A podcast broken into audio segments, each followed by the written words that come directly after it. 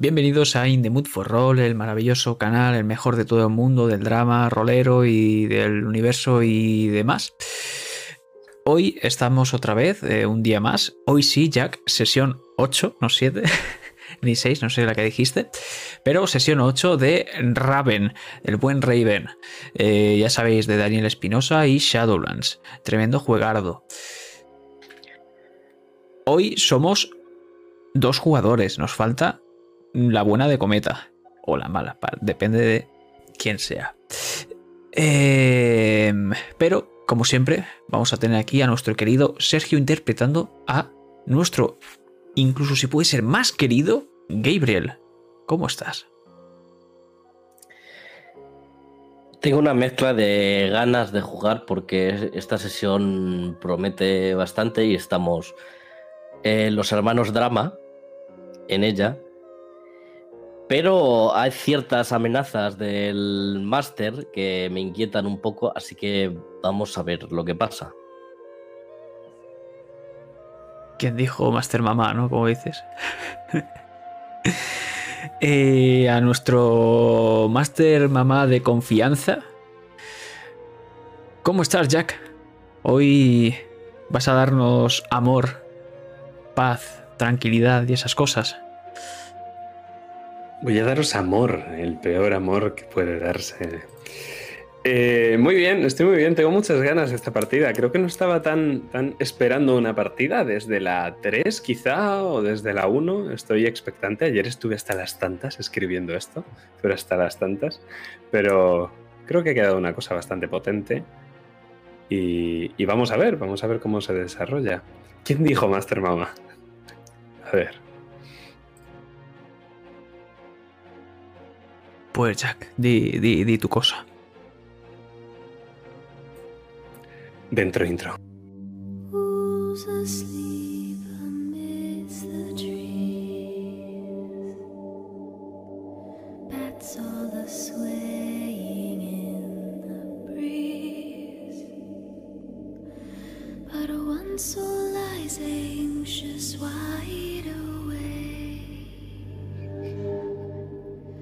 dear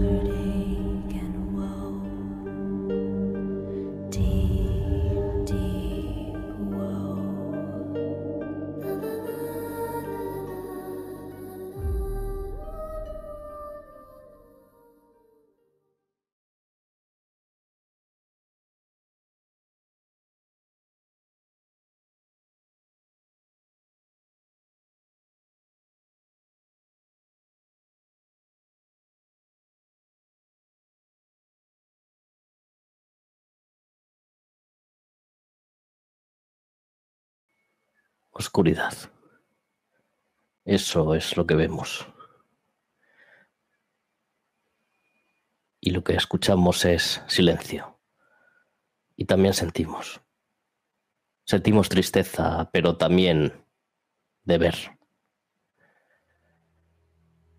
Esto es lo que sentimos cuando el plano se abre y empezamos a recorrer con la vista a la altura de un ratón los pasillos de la mansión llegando a ese pasillo, en el ala oeste de nuestro hogar. Ese pasillo lleno de retratos de nuestros familiares que nos persiguen con la mirada desafiantes, porque esperan mucho de nosotros. ¿Y es que acaso lo conseguiremos? Pronto llegamos a un gran portón negro, rectangular. Entramos a través de la rendija y vemos la habitación del pequeño Corvus. Y a este leyendo en su cama mientras está sonámbulo. Al otro lado de la habitación vemos como un tablón de la tarima del suelo se levanta sola y del hueco aparece un pequeño libro con la tapa verde y adornos dorados en el lomo. El, el libro, levitando, se coloca en el escritorio. Se coloca en el escritorio y se abre por la página, por la primera página en blanco que queda. Y la pluma, sin ayuda de nadie, empieza a escribir sola. Diario de los Hermanos Corvus, día 4983.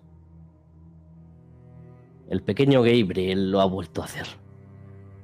Ha vuelto a hacer una de esas escapadas nocturnas, totalmente sonámbulo. Van demasiadas veces. Me preocupa. Esta vez se ha dedicado a leer en esa oscura biblioteca donde hay un cuadro mío. No me gusta este lugar, nos hace daño. El enano parece estar algo más tranquilo conmigo. Por otro lado, mamá parece algo desquiciada con lo de donar a la beneficencia y lavar su imagen en el pueblo. Aparte de su ya conocida obsesión con los gatos, adquirió una nueva, el papel de las paredes de la mansión Corvus. Quiere quitarlo todo. Ese gato que apareció lo llamó Ghost.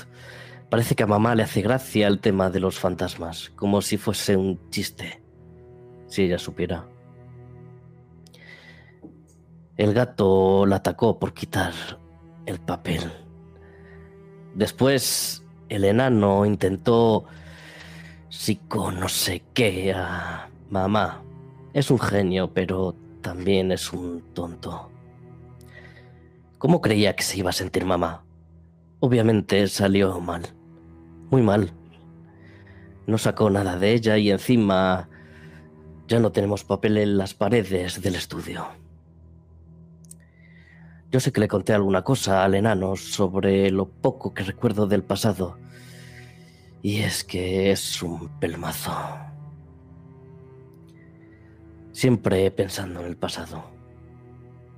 Mamá siguió con su guerra personal contra el papel de las paredes y cogió herramientas del establo para ello. Pero de camino, en el camino de vuelta al estudio, se topó con la sirvienta nueva tuvo un raro episodio de los suyos con un cuadro del pasillo. Daba miedo verla. Después Gabriel empezó a tomarla con Marcela la trata como si fuese solo información, como si no tuviese sentimientos. Estúpido niño. Analizó su habitación a fondo, intentando buscar pistas sobre el pasado y las encontró. Entre ellas que Marcela guardaba bajo llave un libro, en un buen escondite. No debería indagar tanto. Es peligroso. Cuando rebuscas en el pasado, el pasado viene a por ti. Y así hizo Marcela, apareciendo delante de él. Mamá también lo está empezando a hacer, eso de indagar en el pasado, bajando otra vez a la cripta de los Corvus, siguiendo a ese gato.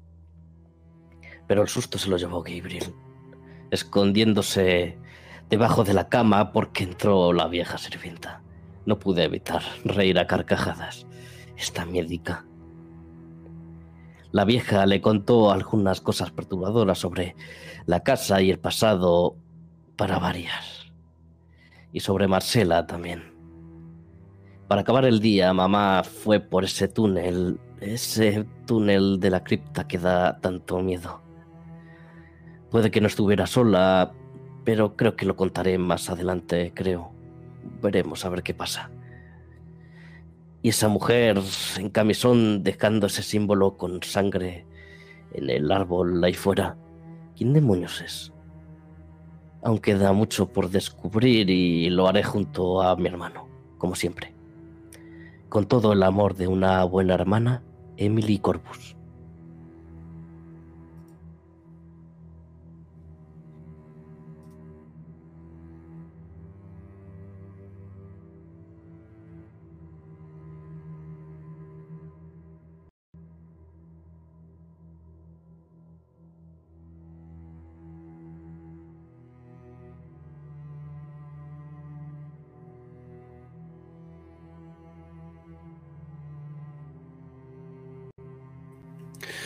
Pero nosotros vamos a seguir en la mansión Corvos esta noche. Pues en ella, y pese a todo, pese a los libros que se abren y las plumas que escriben en mitad de la noche, las paredes siguen siendo verticales. Los ladrillos siguen unidos. Los suelos son firmes. Y el silencio. El silencio empuja incansable contra la madera y contra la piedra de la mansión Corvos. Y lo que sea que camina en el interior de esa mansión, camina solo y lo hace junto a las sombras.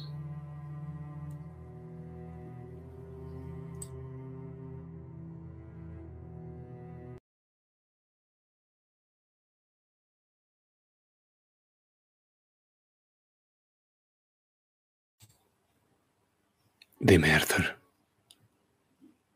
¿qué se siente al estar muerto?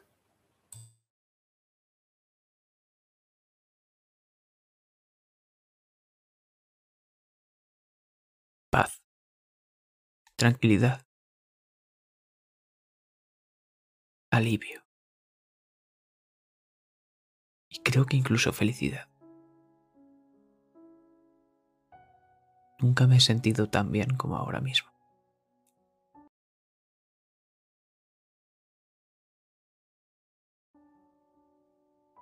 Es como un violín estridente.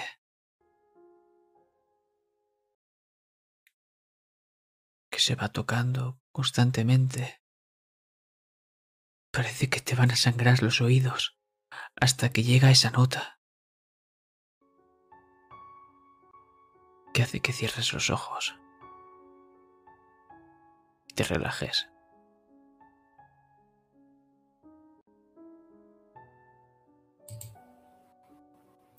Ahora que no llueve en el exterior, un manto de silencio cubre la mansión Corvus donde te encuentras, Arthur.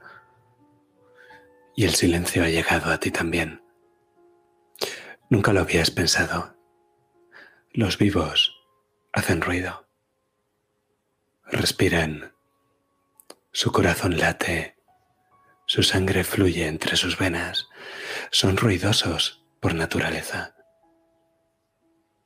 Pero ahora Arthur ha llegado a ese punto de la partitura donde lo que hay no es una nota, sino un silencio. Un silencio de redonda. Es el final de la partitura.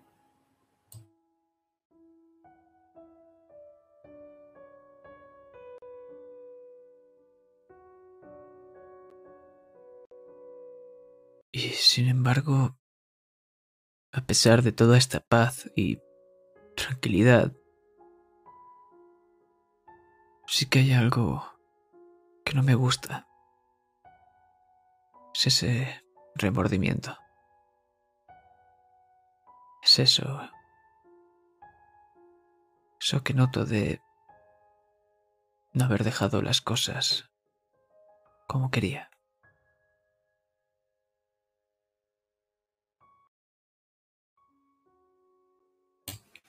¿En qué parte de la mansión estás?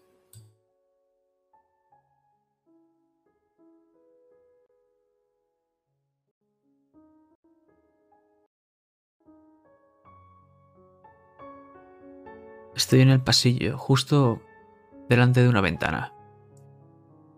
Esa ventana está apuntando hacia el jardín.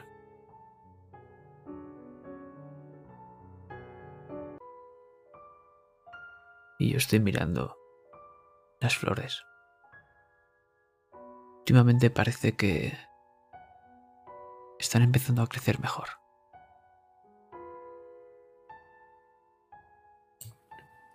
Lo cierto es que, pese a haber ventanas, no hay luz que se pueda filtrar al interior de la mansión. No hay luz de luna ni de estrellas. Donde estás ahora, en el otro lado, todo es oscuridad. una que absorbe la luz hasta que la apaga. Pero tú aún así logras ver las flores. Y es que no es que tus ojos se hayan acostumbrado a la oscuridad, es que ya no necesitas ojos.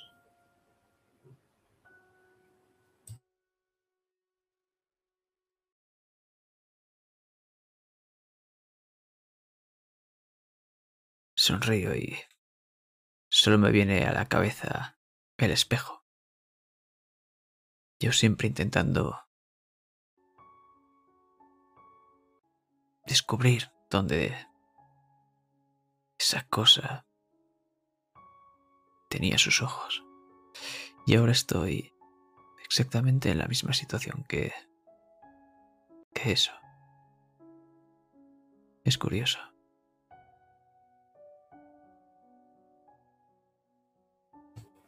Edipo, me alegro de que hayas vuelto.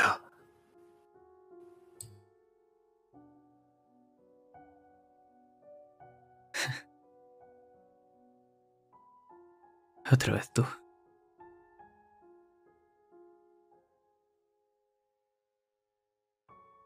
Esta vez creo que me voy a quedar bastante tiempo aquí contigo.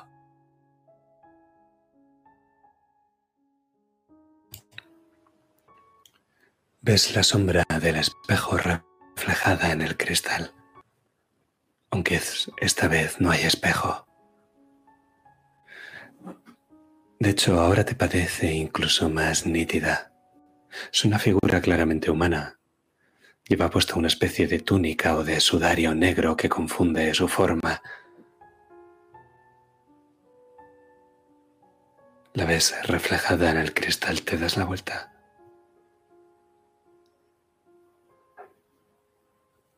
Sí. No toca el suelo, Arthur. Pero tú tampoco.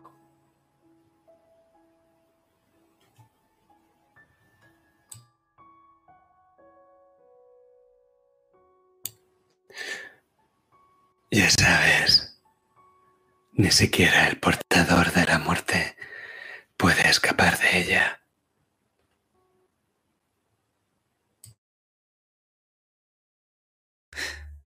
Nunca he dicho lo contrario. Es más, esperaba este final. Más temprano que tarde.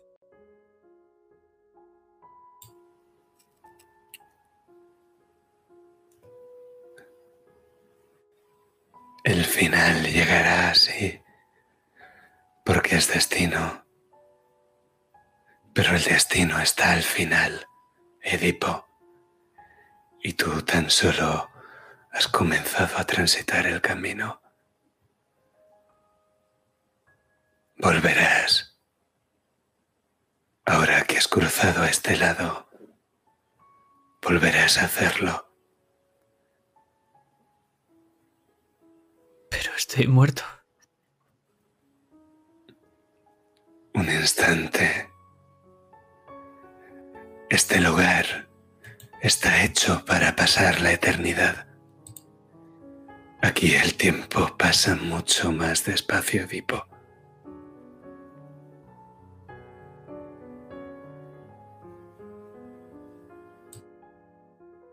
No lo entiendo.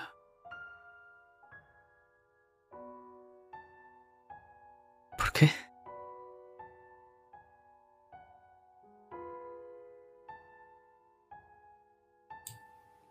Porque estás maldito.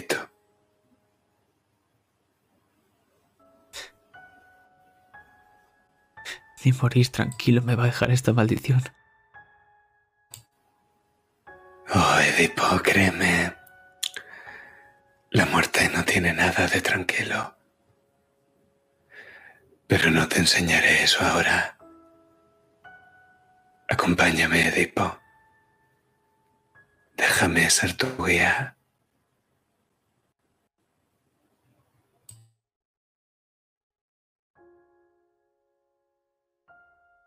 Lo sigo, en silencio.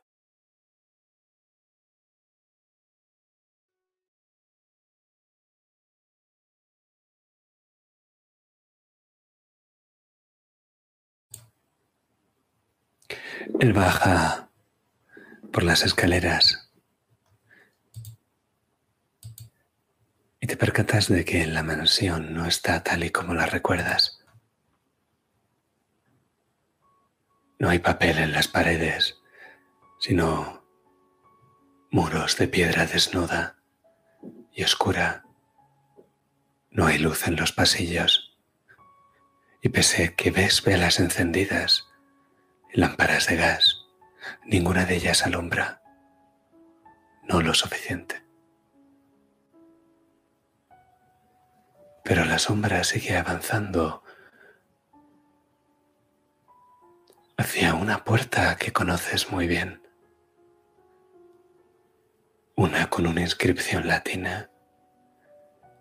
Una cerrada con varios candados. Nefas.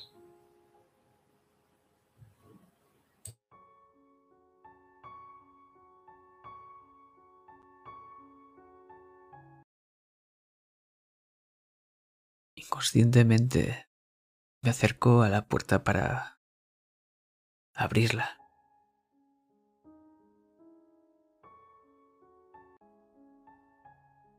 Y puso la mano sobre el pomo. Y lo atraviesas. Me miro la mano. Al menos esto tiene sus ventajas. ¿Recuerdas este lugar, Edipo? Sí. ¿Por qué me has traído?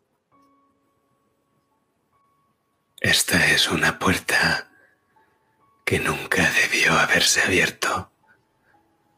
Un mal que fue encerrado por una razón. Y un destino que os condujo a liberarlo.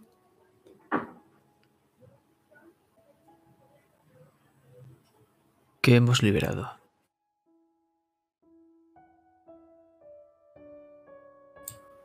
Pronto, Edipo. Déjame que te lo enseñe. Y la muerte atraviesa la puerta.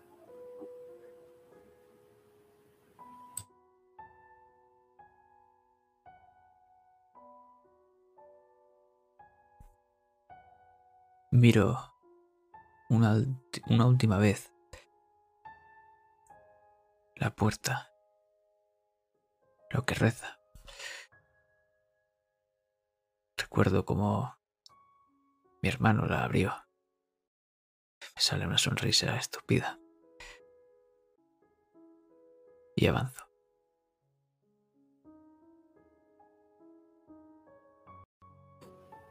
Avanzas hacia ese lugar que en el mundo de los vivos y con una lámpara de gas ya te parecía el laberíntico, pero que con la oscuridad del otro lado es infinito. Un templo de los libros en dos niveles con esa escalera que se bifurca en dos para subir al piso superior. Y la barandilla. Una barandilla de madera labrada de ébano con gruesas barras de hierro chapadas en oro. La muerte no mira atrás cuando sube las escaleras. Sabes hacia dónde se dirige.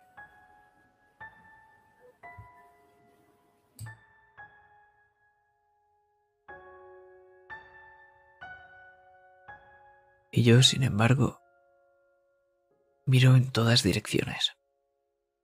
Me resulta fascinante cómo percibo ahora el mundo.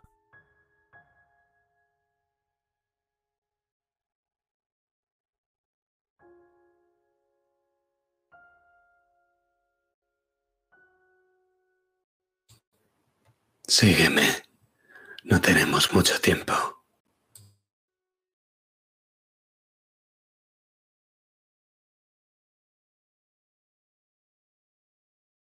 Dejo de mirar esa barandilla y comienzo a subir.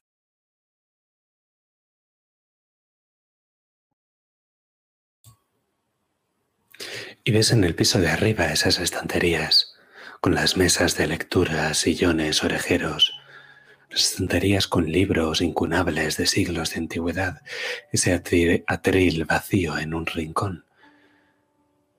Y entonces, ¿lo ves? Stephen Corbus siempre posaba de la misma manera en todos los cuadros que hay en la mansión. Siempre posaba con su anillo, un gran anillo de plata con un rubí rojo, con su pañuelo, un pañuelo aristócrata con sus iniciales grabadas y con su bastón, un bastón de pomo de cuervo que ahora ves ahí apoyado en la barandilla de la biblioteca. El bastón de Stephen Corvos.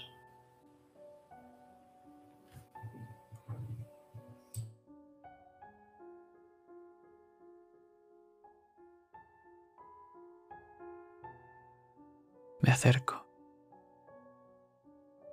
y lo miro de arriba abajo.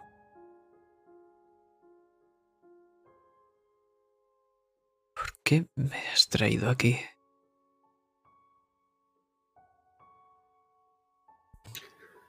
La Esfinge planteó su enigma antes de morir. Edipo, con sangre os fue revelado y pistas os fueron dadas para su resolución.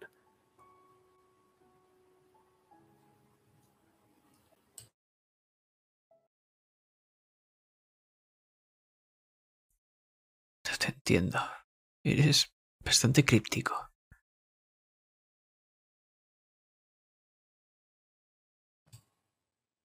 Dime, Edipo, ¿cuál es el destino de la Esfinge una vez se resuelve su enigma?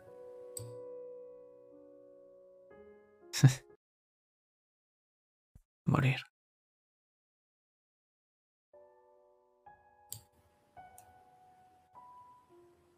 Sí. La muerte puede morir.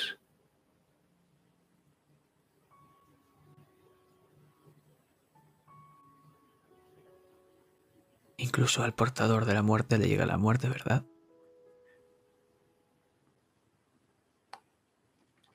Sí. Ahora, escucha y no hagas ruido.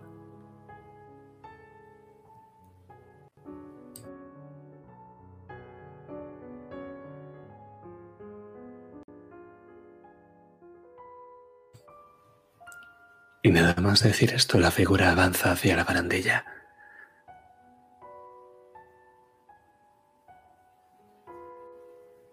Y se queda mirando la planta de abajo.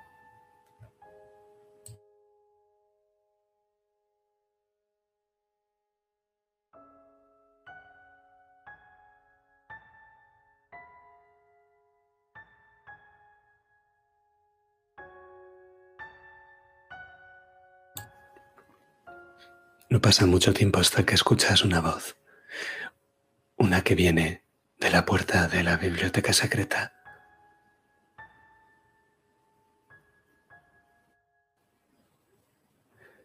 Es una mujer, una mujer joven.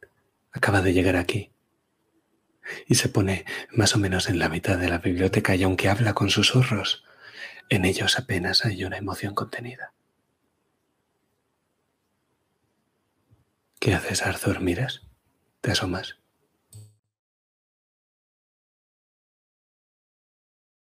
Me asomo cuidadosamente, como si todavía tocase el suelo, intentando hacer no crujir las maderas del suelo. Pero después me doy cuenta de la tontería que estoy haciendo y simplemente me asomo.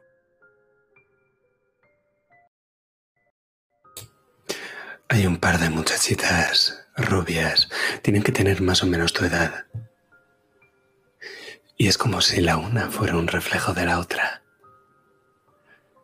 Es como si una de ellas, a la que escuchas hablar, estuviera conversando con su reflejo. Pero son dos, no te cabe duda. ambas de ojos azules y con una piel de porcelana, ambas vestidas de negro. Sería imposible distinguirlas si no fuera porque solo está hablando una. O por lo menos no escuchas lo que le responde la otra.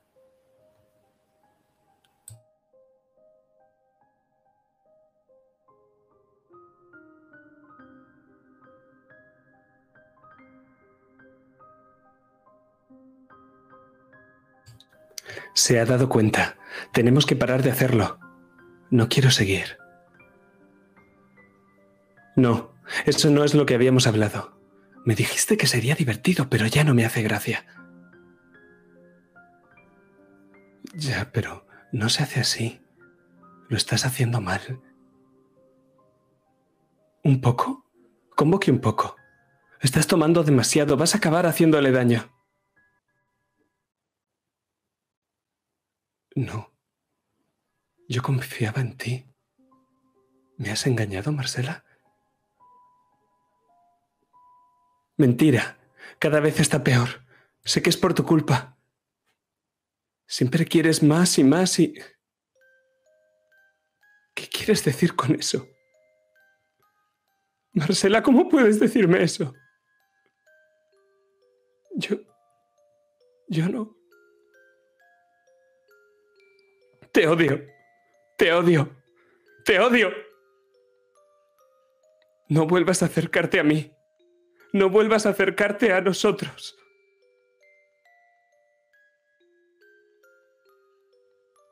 Y nada más decir esto, una de las dos chicas desaparece. Y la otra se queda llorando.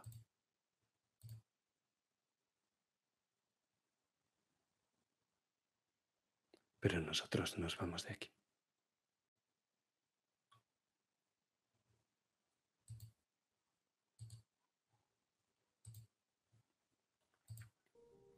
Gabriel, hace tiempo que se ha hecho de noche, pero sigues despierto. ¿Dónde estás y qué estás haciendo?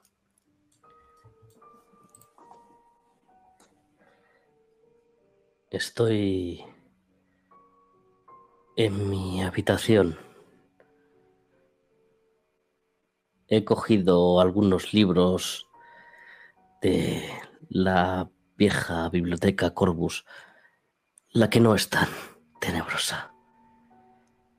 Hablan sobre antiguos objetos traídos de sitios lejanos, cosas bastante exóticas de otras culturas que en este lado del mundo desconocemos bastante. Intento buscar una respuesta, algo que me lleve a dar el siguiente paso en este dichoso misterio. Voy tomando apuntes de lo que puedo encontrar y llegado a cierto punto algo vuelve a mi cabeza como un vago recuerdo y empiezo a mirar en mi Makuto. Y la encuentro. Una reina blanca. La cojo. ¿Qué siento al cogerla? Frío. Como si lo hubieran metido en un cubo de agua helada.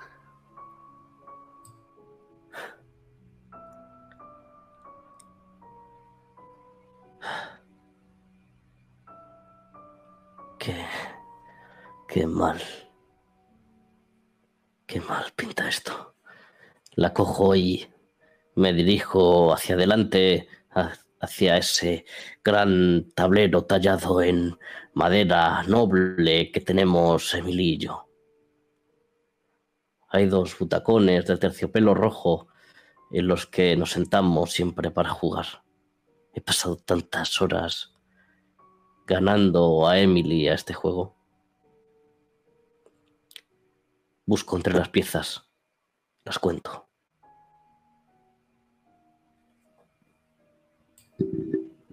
Treinta y una. Falta la reina blanca. Todo encaja.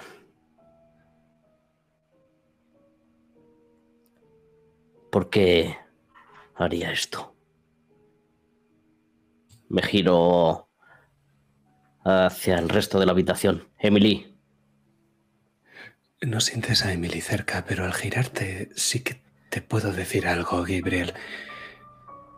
Hay alguien mirándote. Te espían.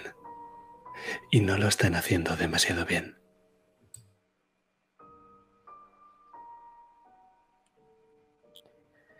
Me percato y vuelvo otra vez actuando con normalidad a, a mi butaca y a mi libro. Entierro la cara en él mientras con el rabillo del ojo echo un vistazo a la puerta. En el momento en el que has ido y te has sentado en el sillón, casi camuflado por el sonido del cuero, al tomar tu cuerpo escuchas un suspiro aliviado.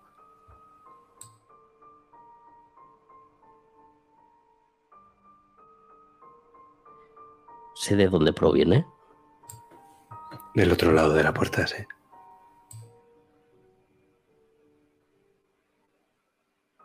Me descalzo. Me descalzo y con suavidad y mucho sigilo me acerco al portón.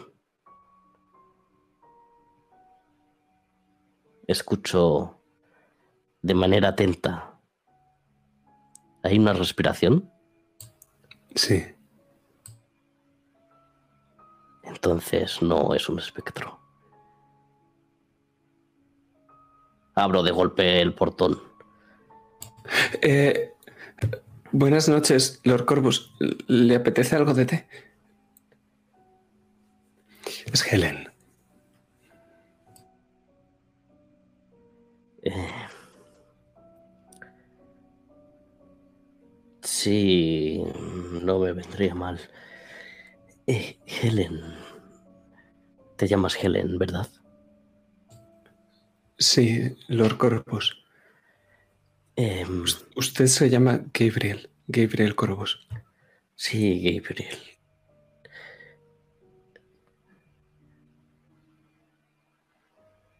¿Qué...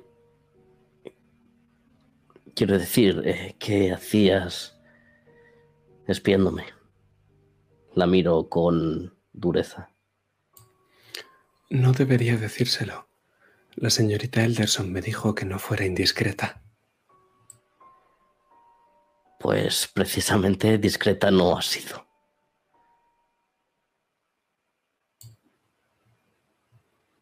¿Quiere que me vaya, Lord Corvus? ¿O, o quiere hablarme de sus libros?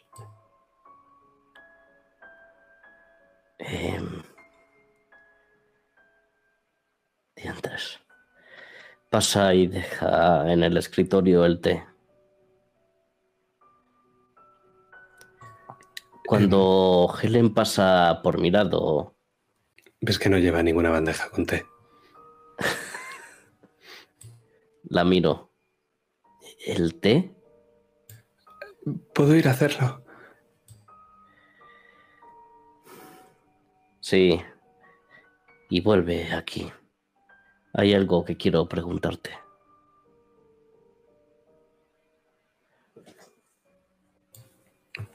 Vuelve al poco. Cierro el portón tras ella. Siéntate. Hay una butaca más pequeña que la mía al otro lado del escritorio. Se la acerco.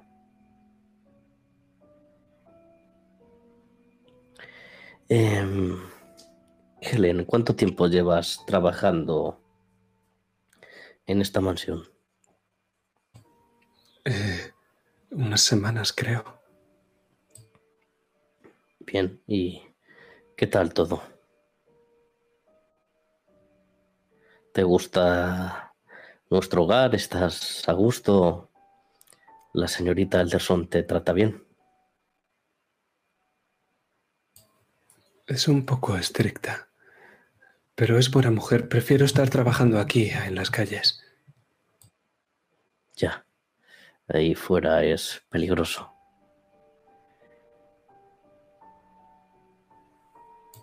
Aunque la mansión da miedo. Eso también es verdad. Mm. ¿Y cómo te sientes tú? Quiero decir, tu cuerpo. ¿Estás bien? Eh, ¿Sientes energía? Mi cuerpo, algo de, Corvus. Algo. Sí, físicamente.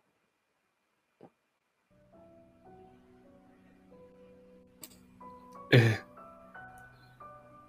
bien. ¿Es usted doctor, Lord Corvus? No, pero podría serlo. Te mira. Sentada no te saca una cabeza, pero. Pero de pie sí.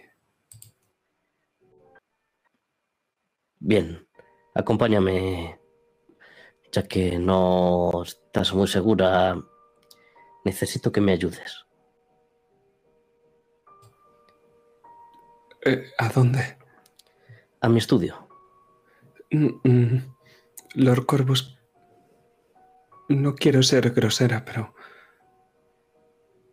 prefiero no pasar por, por ahí. ¿Por dónde? Son los cuadros. A veces, a veces siento que me siguen con la mirada. Bien, pues haremos una cosa. Tú dame la mano y cierra los ojos. Yo te dirigiré hasta allí. Me levanto del escritorio, cojo mi libreta y le tiendo la mano. Ya la coge con cierta reticencia, pero lo hace. Pues rápidamente salgo de mi dormitorio y vamos de camino al estudio. Lo hago rápido. Llegamos rápido a ese portón redondo.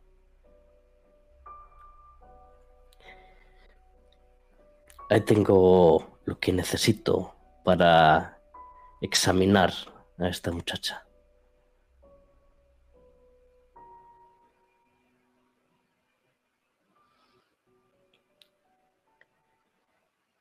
Llegamos sin ningún percance.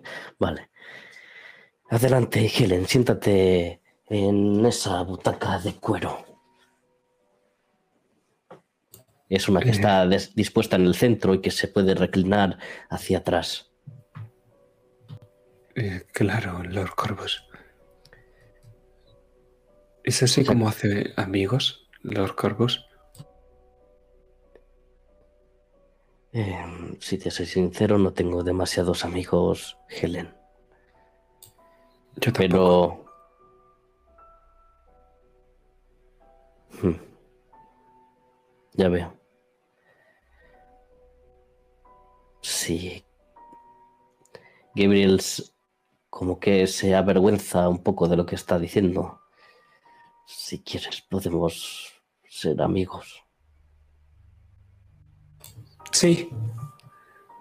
Sí, me parece muy bien. Es muy buena idea. Y los amigos se ayudan, ¿verdad? Creo que sí, sí. Vale, pues ayúdame y sé una paciente obediente. Claro. Empiezo a examinar el cuerpo de Helen, mirando ojos, boca, constantes vitales, si su latido está bien y todas esas clases de cosas que he aprendido en todos esos viejos libros de medicina. Está bastante flaca. Tiene una clara falta de vitaminas. Y más allá de su poco peso para la edad y altura que tiene, sí que te percatas de que tiene una serie de moratones en la piel, en algunas partes del cuerpo. Presionas y no son dolorosos para ella, no, al menos no emite ningún cajido, pero no son del todo normales. ¿Y esto? ¿Tienes alguna explicación para ello? Eh, no. Salen a veces por las noches. A veces por las... Sí, cuando me, me voy a la cama no los tengo y cuando me levanto sí. Eso sí que es curioso. Lo apunto.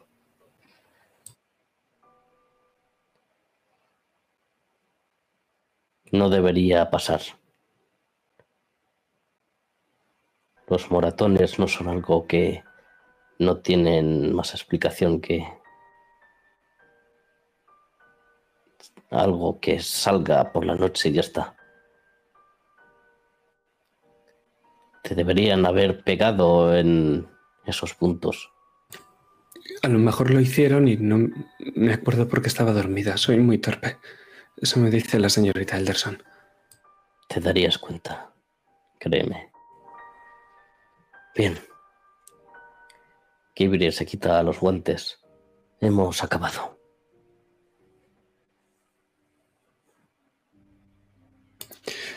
Nada más quitarte los guantes, Gabriel, sientes una sensación rara en el estómago, como una especie de náusea.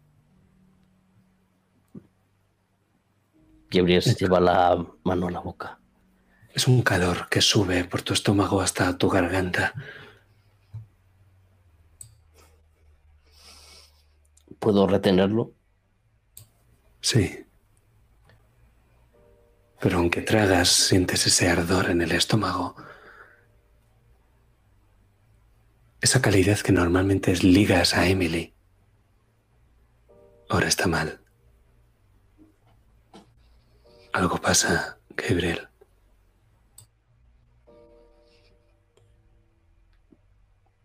Eh, Helen, no me siento muy bien. ¿Podrías prepararme una manzanilla? Tengo el estómago un poco. Claro, voy ahora mismo.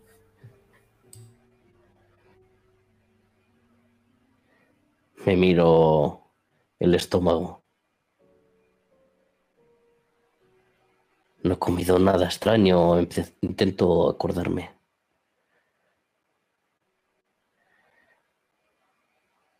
Echo una mirada a la habitación. Busco unos ojos azules.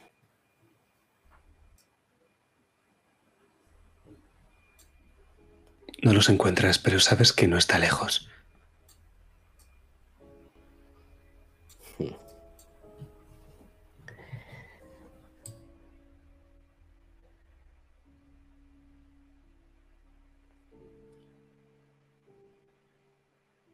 Salgo del estudio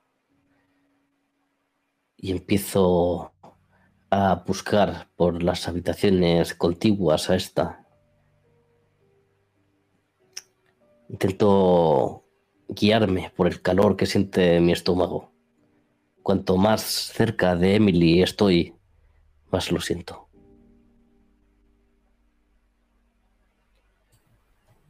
Y la encuentras. ¿Qué está haciendo? Llorar. Se ha dejado caer al suelo. Está hecha un ovillo. Y tanto tú como Arthur oculto veis su vestido negro extendido en el suelo de madera de pino, conforme ella llora, porque ella sí que toca el suelo.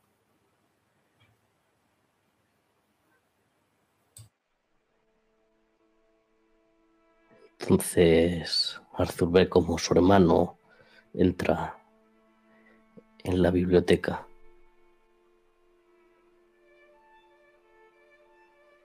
Y en cuanto veo llorar a Emily, corro hacia ella. Y me arrodillo en el suelo y la cojo y la abrazo. Emily. ¿Crees que soy mala, Gabriel? No, ¿qué va? Eres mi hermana. Y siempre te lo he dicho, tienes un buen corazón. Pero ¿y si lo que dijo Augustus es cierto? ¿Y si soy un parásito que se alimenta de ti y te va a acabar matando? Da igual si es cierto o no. Tú no has elegido eso, Emily. No es culpa tuya. Pero no quiero hacerte daño. Ni no lo... no lo harás. Si, si te hiciera daño nunca me lo perdonaría. Podría decir lo mismo. Arthur, ves como tu hermano empieza a llorar desconsoladamente. No hay nada más importante en el mundo para mí que tú y Arthur. Bueno, y mamá también, pero no a ese nivel. Gabriel, ella dice que yo tengo la culpa. La Dice culpa- que la maldición fue por mi culpa. Emily, la maldición, estoy convencido de que fue algo que acabó detonando, o por lo menos haciendo que se detonara Marcela. Marcela hizo algo horrible. Todavía no sé el qué, pero estoy convencido de que tú no tienes nada que ver. Ella no dice eso. Lo Ella hace para... dice que todos estéis malditos por mi culpa. Y yo no me acuerdo, Gabriel. Está ese cuadro mío en la mansión y, recuerdo a mamá y, y no me acuerdo. ¿Y si soy yo? ¿Y si soy mala, Gabriel?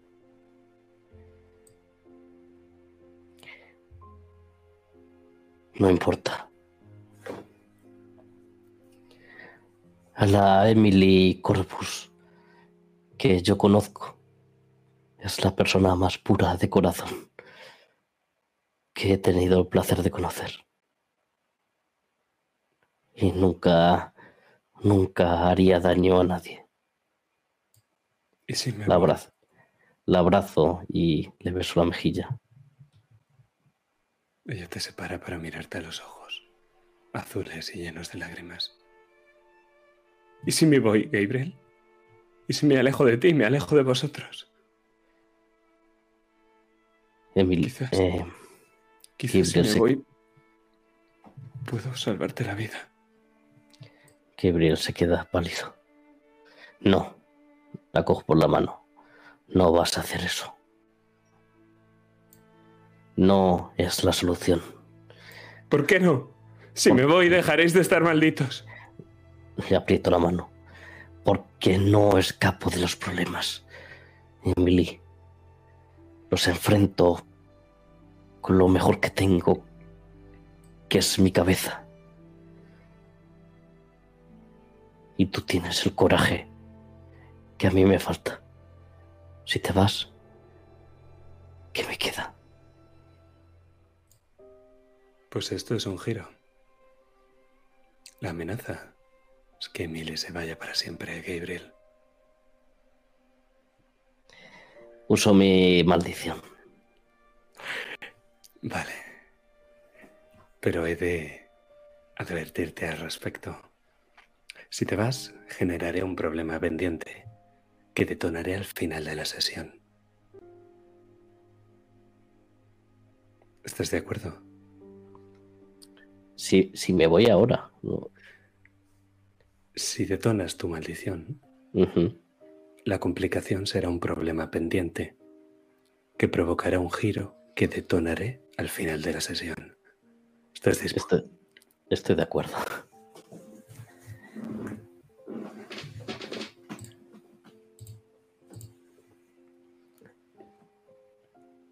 Y conforme pronuncias estas palabras, Gabriel, sientes por un momento la conexión con Stephen.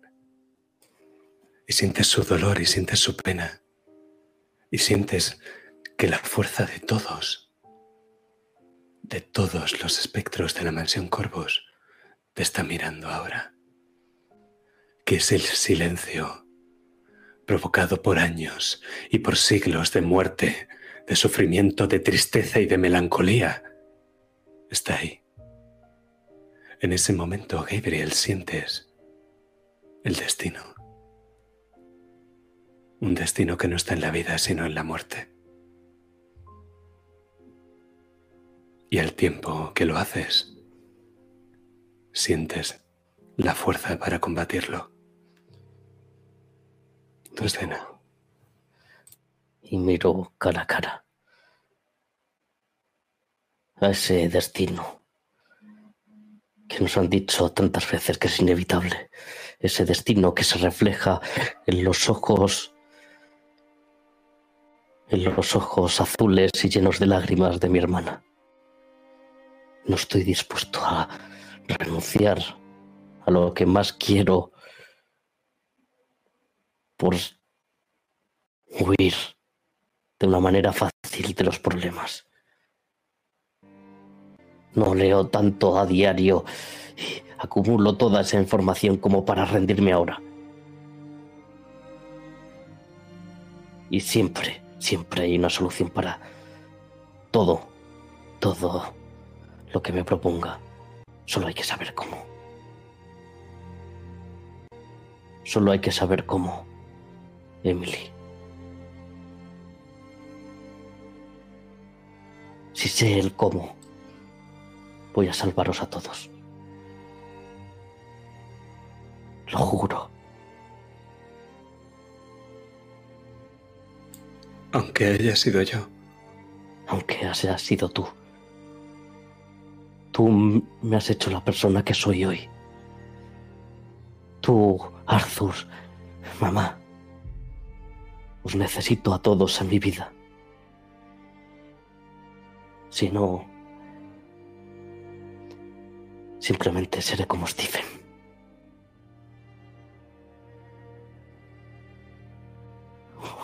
Un alma errante que se acaba suicidando para aplacar su dolor.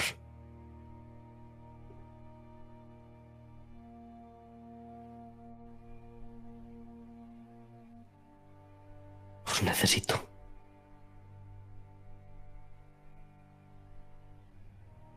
Eso es lo que significa familia. Estar siempre. Y tú eres mi familia. La abrazo otra vez. Y ella te devuelve el abrazo con fuerza. Mientras te susurra que te quiere.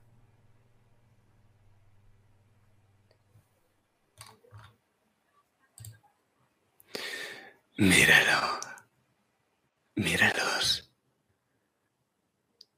Cómo luchan contra el destino. No saben que la historia de Edipo Rey siempre acaba en tragedia.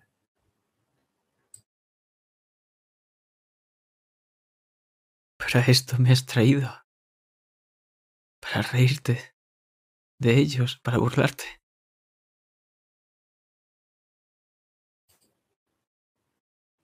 No, Edipo. No hay burla. Como Tiresias yo te muestro lo que ha sido, lo que es y lo que será.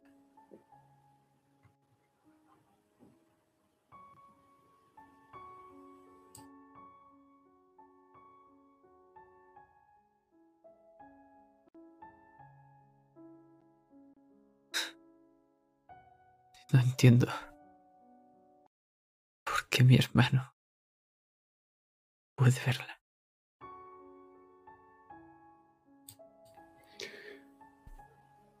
Porque cada miembro de la familia tiene sus propios cuervos.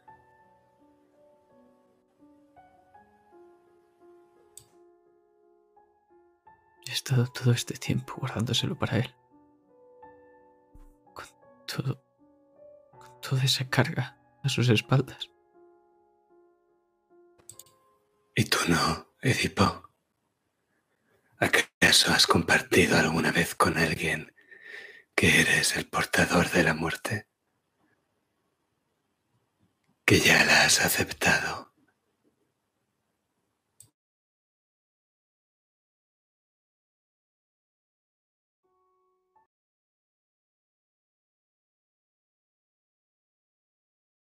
Mi rostro se ensombrece.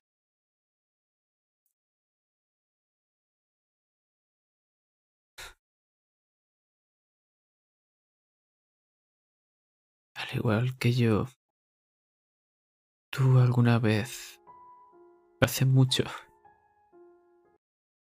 fuiste una persona, ¿verdad?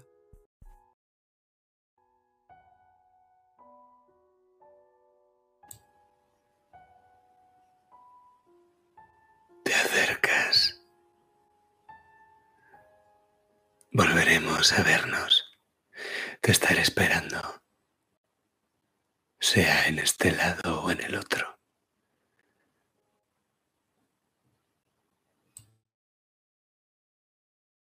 No puedo esperar a volver a verte.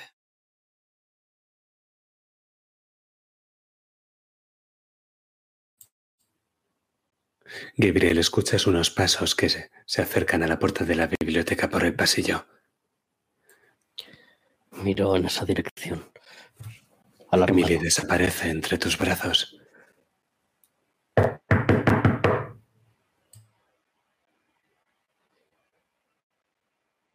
Me quedo con los brazos en arcos cogiendo algo que ya no está. Y cuando me di cuenta, me deslizo a- detrás de una de las estanterías y me escondo. Miro a través de un hueco que dejan dos libros a la puerta. ¿Lord Corvus?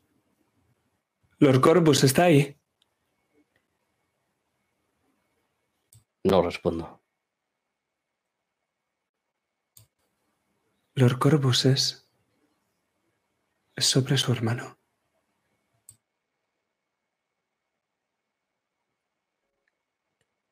Cuando dice eso, noto, noto algo frío, punzante en la nuca. Y fundimos en negro.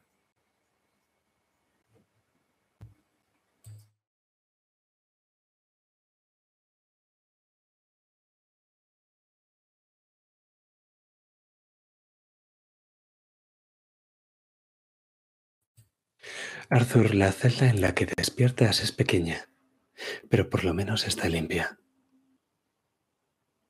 El aire es húmedo, pero el dolor no es desagradable. Además entra algo de luz. Hay una pequeña ventanita con cuatro barrotes que tiene una abertura en la parte superior y deja pasar algo de luz en la mañana. Imaginas, por las botas y las ruedas de carruajes que se ven a través de ella, que esa abertura en la pared tiene que estar colocada solo un poco por encima del suelo de la calle y que tú estás en un sótano. En la celda hay el espacio suficiente para dos prisioneros, pese a que solo estás tú. Hay dos camas de madera, con jergones de paja y una manta. El suelo es de tierra, pero no tiene bichos, y te han colocado un cubo de agua limpia junto a la cama. No es que se diga que estás cómodo, pero podrías estar peor. Podrías estar muerto.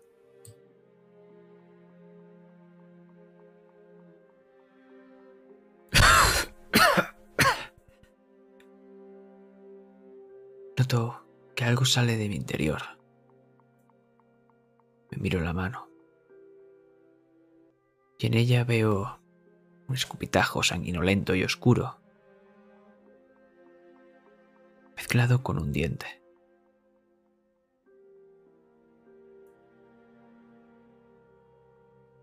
Me paso el pulgar por ese diente jugueteando hasta que cae al suelo, a la tierra. Miro la celda y veo ese cubo. Me limpio la mano. Y a pesar de limpiarme la sangre, siempre se me queda ese rastro oscuro. Pero cuando me doy cuenta y veo mi brazo remangado, veo como esa oscuridad está filtrada a través de mis venas por todo mi brazo izquierdo. Miro mi palma derecha. Miro mi antebrazo derecho y ese está bien.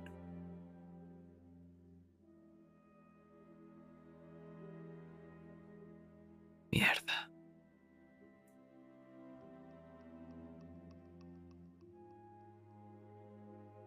Me vuelvo a poner la manga bien rápidamente, intentando ocultar esas venas ennegrecidas. ¿Contresor?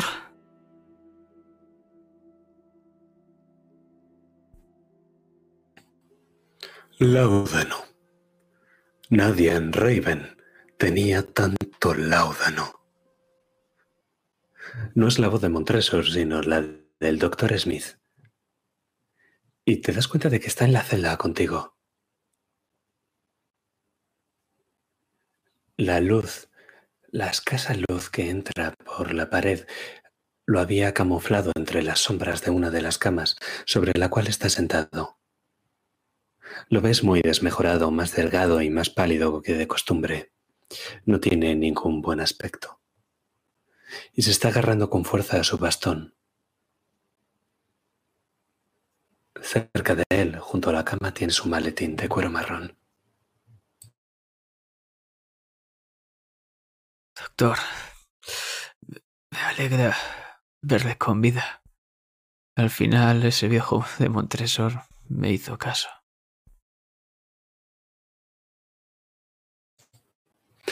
Yo mismo os di la droga. Y vosotros intentasteis matarme con ella. En primer lugar, no intenté yo matarte. Y en segundo lugar, si quisiese matarte, ¿para qué después intentaría salvarte?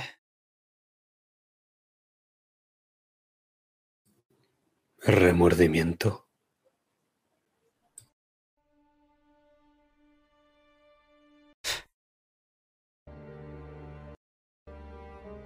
Se cree que soy?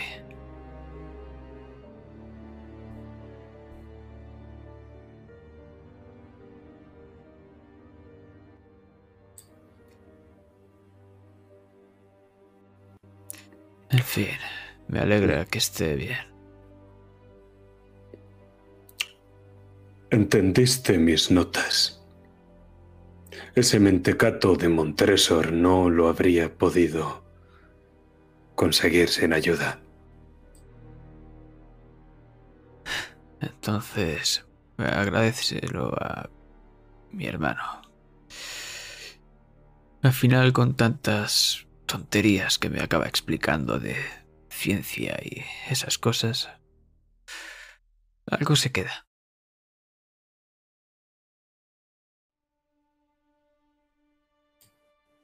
No te considerarás un doctor a ti mismo, ¿verdad?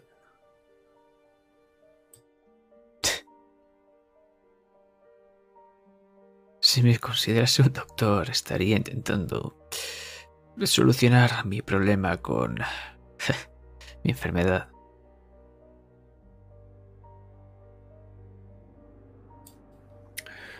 Te he examinado, Corvus.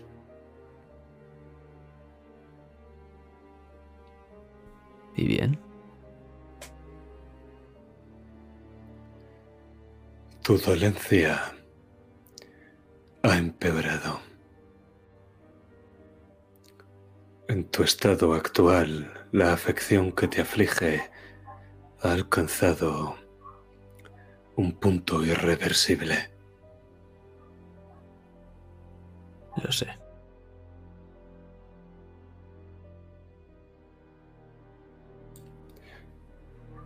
Será cada vez más rápido, me temo. Cada vez peor.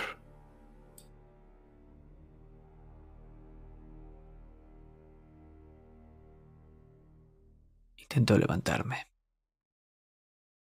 Pero mis fuerzas y mis piernas flaquean. Y caigo de culo. Estoy jodido, lo entiendo.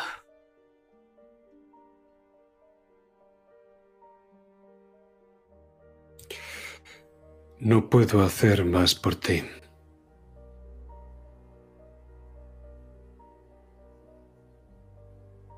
Te he curado el golpe superficial, apenas una contusión. Sí que puedes hacer algo.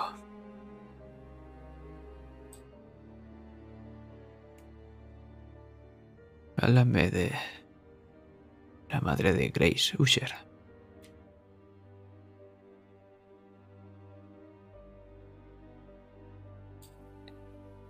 Rebecca Usher. Sí. Vi que tenías algo sobre ella.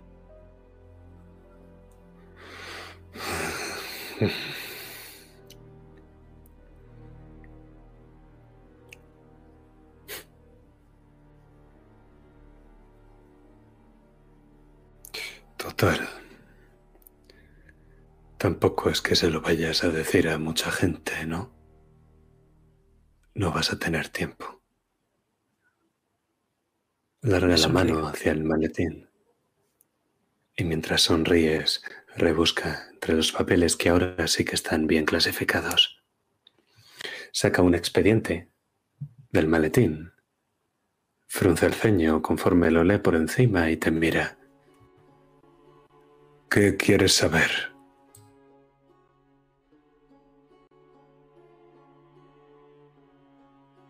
Su muerte. La enfermedad. ¿Qué fue exactamente lo que ocurrió?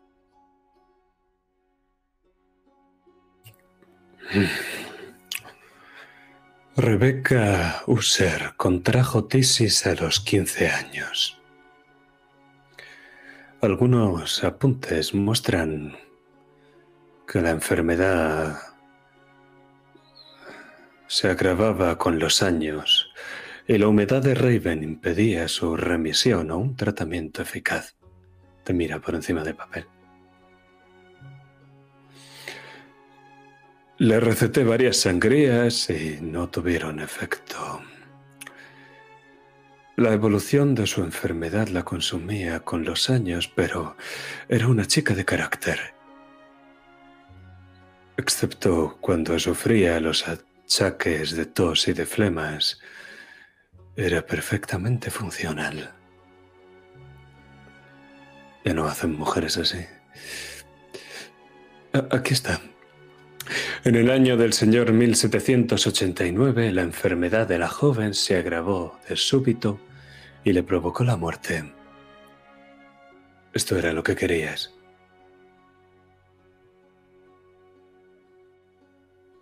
¿Y hay alguna causa? especulaciones. Es un expediente muy antiguo y yo era un doctor joven por entonces. Parece que la paciente llevó a cabo un viaje de exploración ese mismo año. Junto a su esposo y otro miembro de la Sociedad de Exploradores de Raven, emprendieron una expedición fuera de la ciudad y trajeron varias reliquias, antiguallas sin importancia, aunque existe la posibilidad de que los vapores de los vestigios agravara su enfermedad. Las fiebres que le provocaron la llevaron a la muerte. Oh, y mira, apunté un consejo. Desaconsejar a los tísicos emprender más expediciones peligrosas. No me acuerdo de si lo hice. Buen consejo. ¿Y ese miembro de la sociedad, lo recuerdas?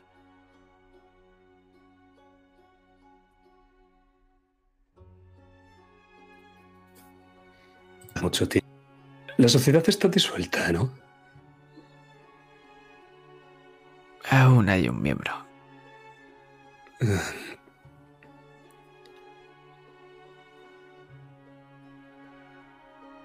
No lo sé, eran unos años em, complicados.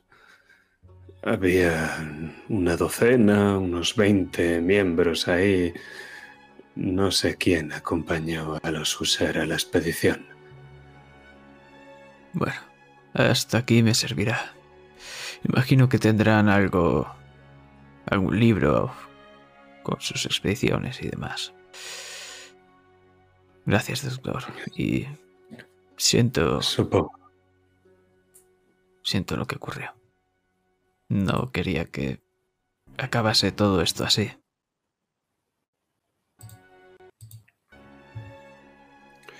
Bien.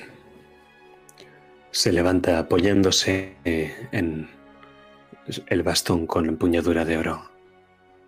Ahora estamos en paz, Corvus. No te debo nada, ¿de acuerdo?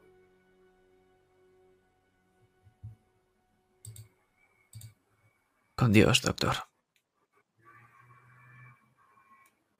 Él se dirige hacia la puerta que golpea con el puño.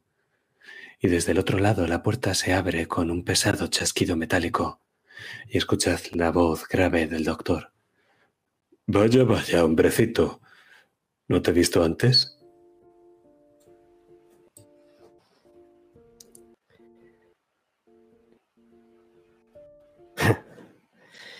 Puede ser. Despido al doctor, haciéndome el tonto, y entro a la habitación.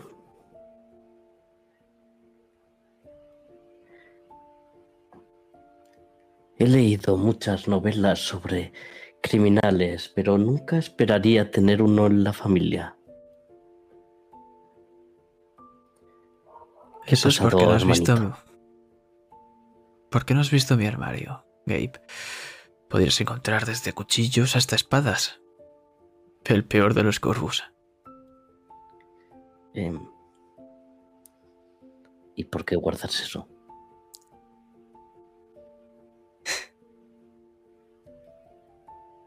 Me intento levantar otra vez y aún no me he acomodado a esta luz. Por lo que con mi mano voy palpando, intentando buscar un apoyo.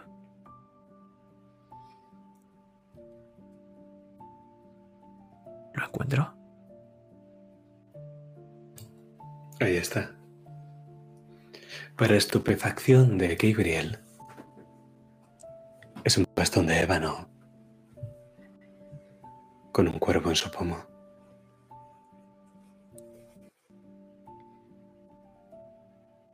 Lo miro. ¿Por qué demonios tienes eso?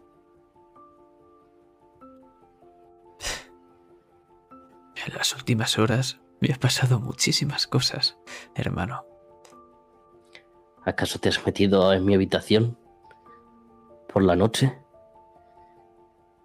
No, Tenía eso a buen recaudo. Sabes perfectamente de quién es, ¿no?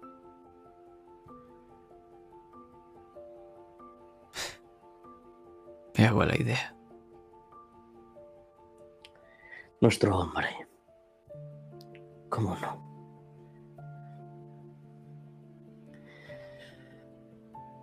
¿Qué ha pasado? ¿Por qué estás aquí? ¿Y por qué demonios Adam Musser ha hecho que me traigan aquí? ¿De qué lo conoces tú?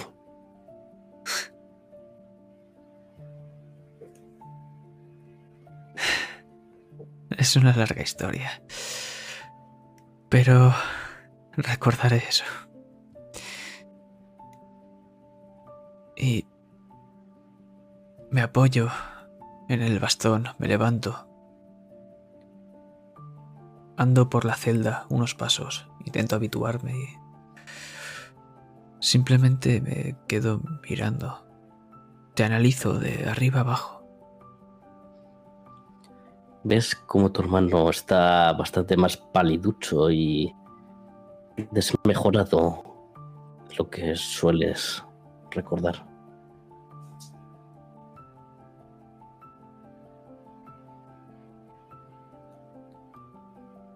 Y tú me ves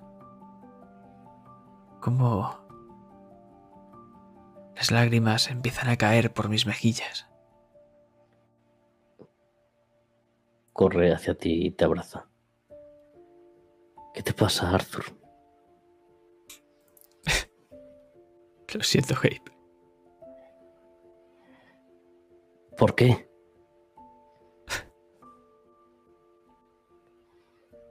Porque te prometí que estaría contigo siempre.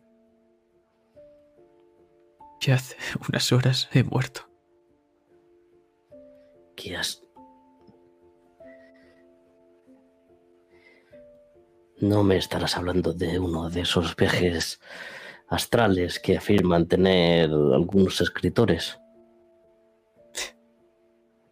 Podría ser.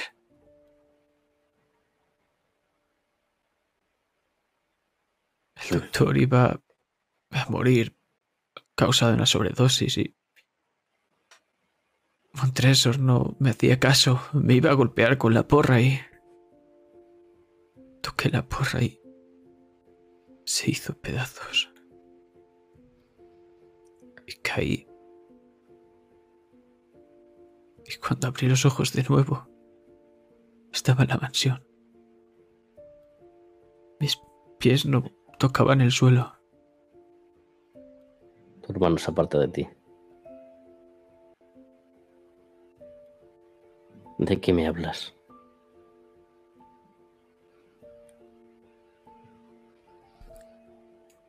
Me desabrocho la camisa.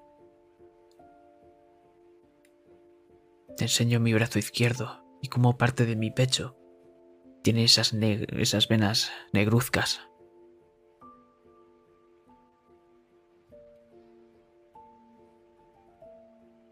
Fui a esta... Esa habitación, ¿la recuerdas? La biblioteca. Sí, la biblioteca tenebrosa de la mansión. No debemos abrir esa puerta nunca, Arthur. Allí vi a dos chicas. Eran como un espejo, la una de la otra. Y después entraste tú. Ves cómo, conforme hablas, tu hermano empieza a dar pasos hacia atrás hasta que tropieza con la alfombra, se arruga y Gabriel cae de culo. Pero no pierde tu mirada en ningún momento. Ves terror en su mirada. ¿Sabes qué es lo peor? Que sentí paz. Estaba bien. No sentía dolor, no sentía nada. Y eso es lo que más me aterra, Gabe. Pero después de escuchar todas tus palabras, que le dijiste a esa chiquilla, se me hizo un nudo en el estómago.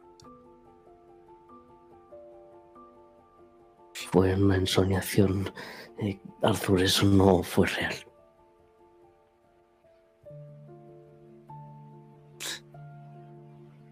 Gabe. ¿Cómo puedo tener entonces este bastón?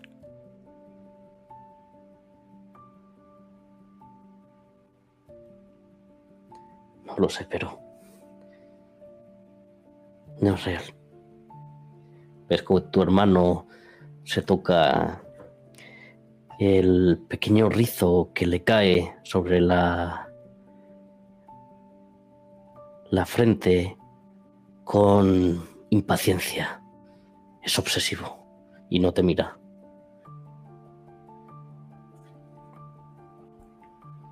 Me apena haber sentido este sentimiento y mientras os dejaba a los demás atrás. Pero entiendo, no. No quiero irme todavía. Aún me quedan muchas cosas que hacer. Empieza a llorar. No os vais a ir ninguno, ninguno de...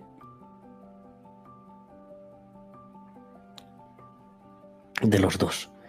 Ni mamá ni tú. Lo juro. Te mira a los ojos.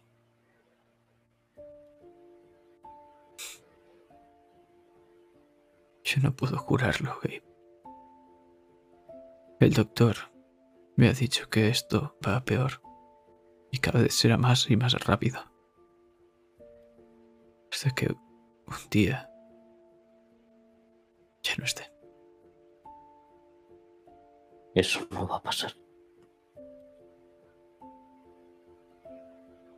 Antes, quizá hace poco dudaba de mí mismo, pero ahora me siento con la fuerza, con el coraje para enfrentarme a esto. Solo hay que saber el cómo.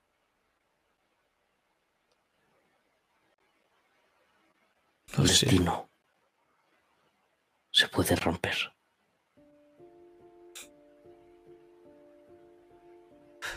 Tengo que presentarte a un amigo. No opina lo mismo que tú.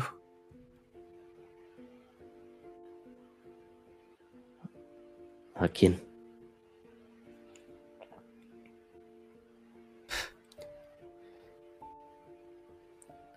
Al destino. A lo que nos lleva hasta él. La muerte.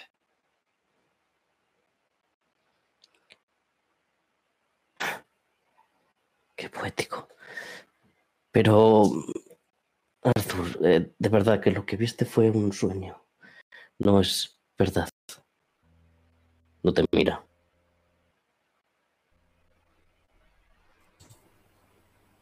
Corvus. La puerta se abre. Y la luz que entraba por esa puerta ahora la tapa Lord Ponover. Con su cuerpo grande y voluminoso, la cabeza calva como un huevo, oculta por su sombrero, que no se ha quitado pese a estar en el interior. Y la sombra de unas patillas que hace muchos años solo crecen blancas. Tiene un gesto grave en la cara.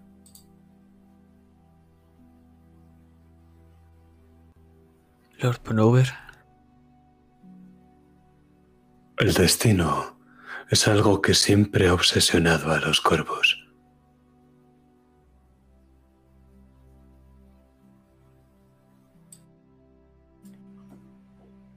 Podría ser el lema de la familia. El destino es inevitable. El doctor Smith no va a presentar cargos contra ti, Arthur.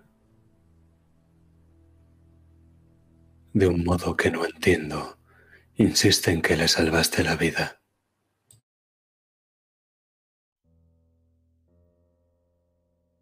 es un alivio.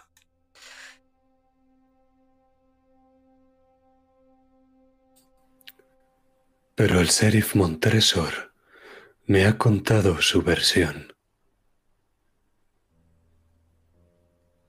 Ahora quiero saber la tuya, hijo.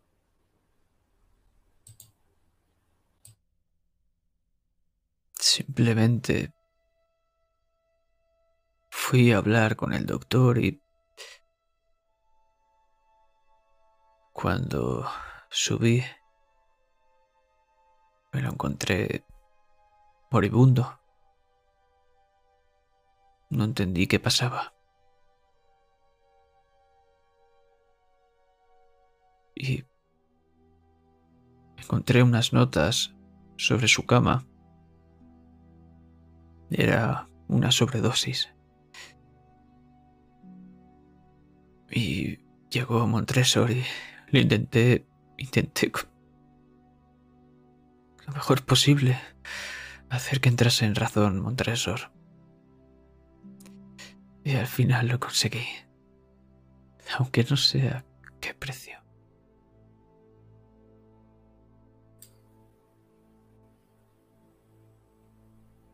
Hijo, ¿de dónde has sacado ese bastón?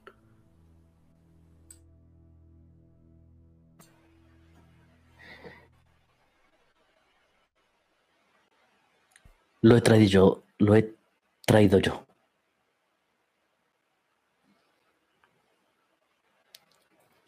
No Lo es vi- posible. Lo vi por ahí en la mansión y No es posible. Stephen Corbus fue enterrado con ese bastón. pues estaba en la mansión. Escuchadme los dos. Escuchadme bien.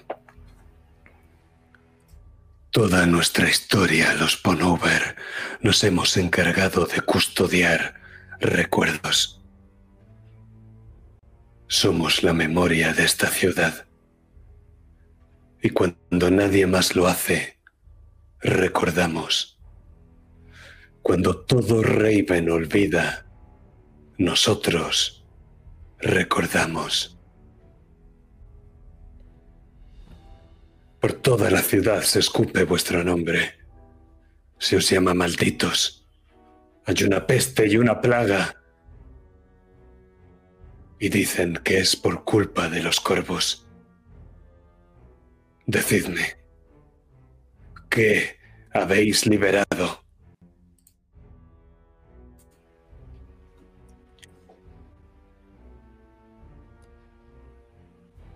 Hay preguntas que hasta nosotros desconocemos.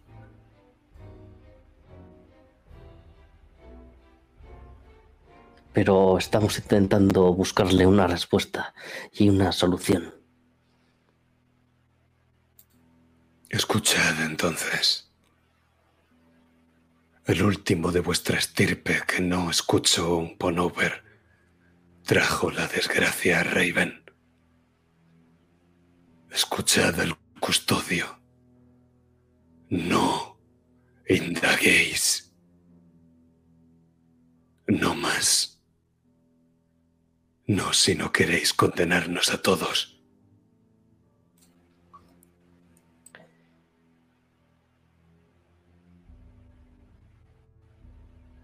Kibel se reincorpora y se adelanta, se pone delante de ese orondo hombre gigante. Pero tenemos que descubrir el cómo. Si no lo hacemos, nunca va a parar. Siempre, malditos. Hasta No el fin de los tiempos. No podemos quedarnos de brazos cruzados. Queremos No ayudar. voy a dejar que. No voy a dejar que mi hermano muera. ¿Lo entiende? Lores, Lores Corvus, frente a vosotros y por la memoria de Rebeca User hago una promesa. Si seguís indagando, seré yo quien no se quede de brazos cruzados. Eso es una amenaza.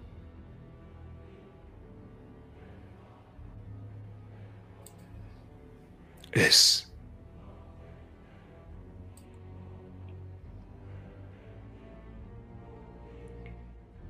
Me giro. Nunca va a acabar.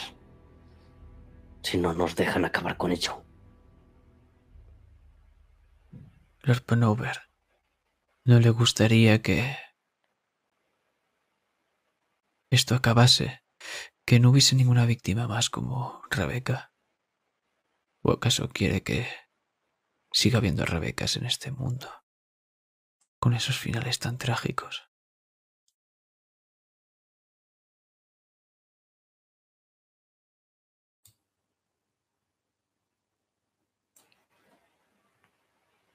Sí, ¿por qué no ayuda a los corvus? En vez de ponerles la zancadilla. porque eso solo trae dolor. A veces hay que sufrir un poco para poder descansar tranquilamente después. ¿Acaso no es doloroso tratar una enfermedad? Me habéis escuchado, mis lores. Volveremos a vernos.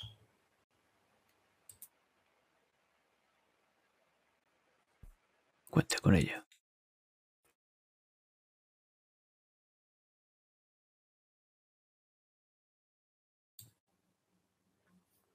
Pero cuando el custodio sale de, la celda dejando la puerta abierta y vosotros os miráis,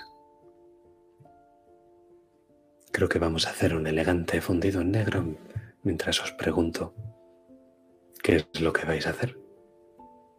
¿A dónde queréis ir?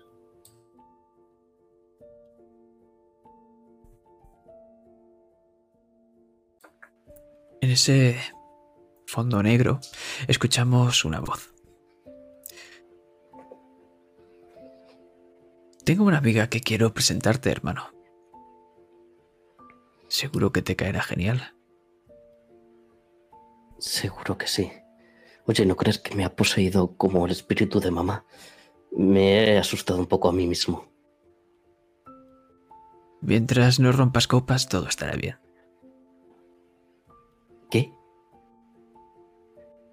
Y fundimos en negro.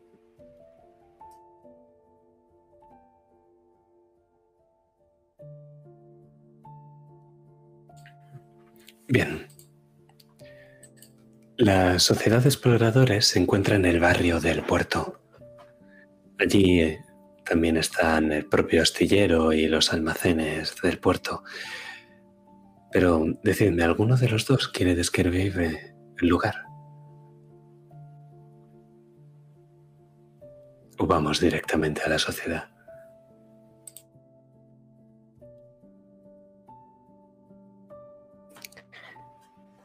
Eh, describir eh, qué lugar, perdón, que estaba. El barrio del puerto está bien.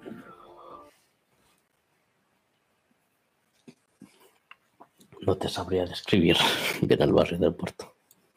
No es necesario.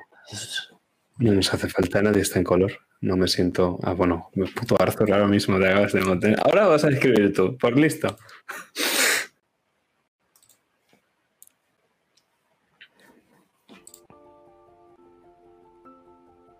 Escuchamos las olas romper contra los muelles. El olor del mar, ese salitre, nos inunda las fosas nasales. Vemos algunas barcazas, de la cual están bajando algunos pescadores con sus redes llenas de peces. Y como algunos comerciantes están entrando con su mercancía hacia esos eh, descomunales barcos. Mientras algunos marineros están en esa taberna mostrando sus torsos prácticamente cubiertos de vello y enrojecidos por el sol, como están riendo y emborrachándose.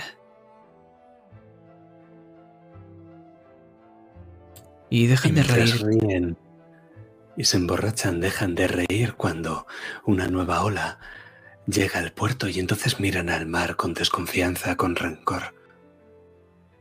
Y es que mientras brindan en silencio y ven cómo embarca un nuevo navío de grandes velas, tiran una moneda al aire. Porque esa es la posibilidad que hay de que un barco entre o salga de Raven. Pero ¿qué más vemos, Arthur? como esa moneda empieza a girar mientras cae justo en la palma de uno de estos marineros y cuando vamos a ver el resultado este baja un poco la mano y entonces ven cómo estamos tanto Gabe como Arthur esa ola que los va a condenar a todos y ahora sí que dejan de reír Entonces escuchamos. Gabe, no te separes. Quédate cerca. ¿Ves? Allí. A un par de minutos está la sociedad. Te dije que te llevaría.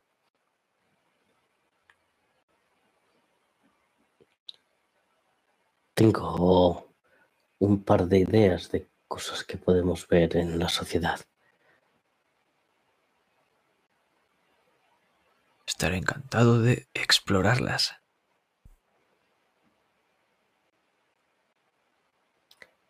¿Por qué nos miran tan mal esos marineros? Parece que hubiesen visto un fantasma.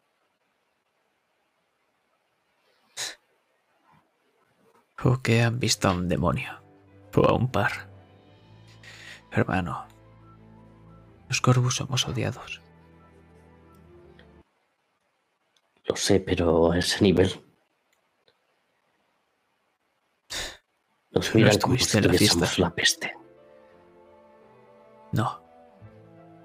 Nos miran como si hubiésemos traído la peste. Tú no estuviste en la fiesta. Tú no viste el odio visceral de Rufus Usher. Nos odian. Si pudiesen, arderíamos en una estaca en mitad de Raven. Por eso, no te separes, hermano. Y aún así acabarían con la maldición. Ni quemando a todo lo que se apellide Corvus. Pero Stephen no pudo. Stephen se mató y no pudo, Arthur. Yo he muerto también. Pero Arthur, que era un sueño, que no... no... Ves a tu hermano nervioso.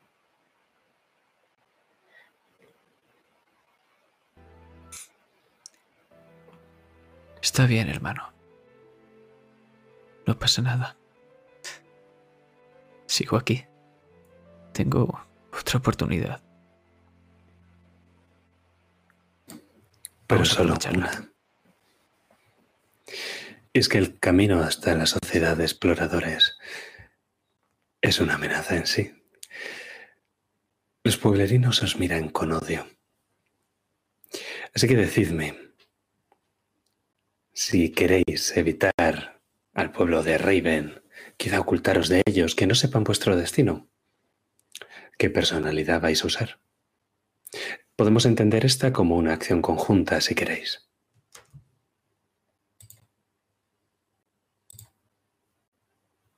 Os beneficia.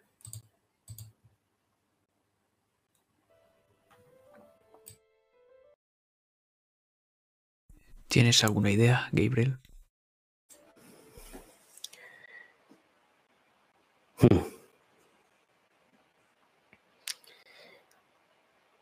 Quizás si compramos una de esas mantas que venden para... Ya sabes, el mal tiempo nos podamos cubrir y que creen que seamos dos ancianas o algo así. Créeme, la última vez que fui a comprar algo de tela no acabó bien.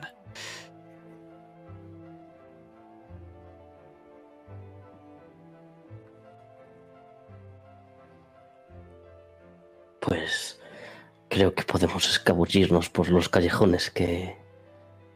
Mira, ahí hay uno. Te he hecho una carrera entonces.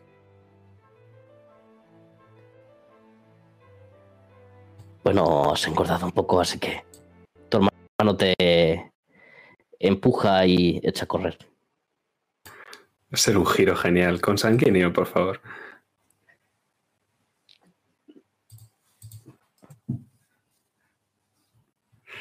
El único que tiene algo de sanguíneo y por tanto puede tirar es Gabriel. De momento sumáis un dado.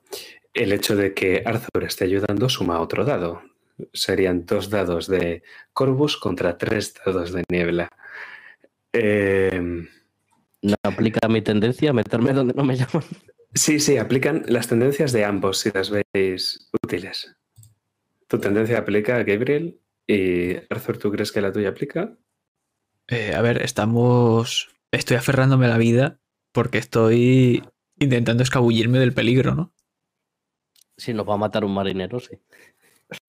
Creo que no, son tres y tres. Qué perro.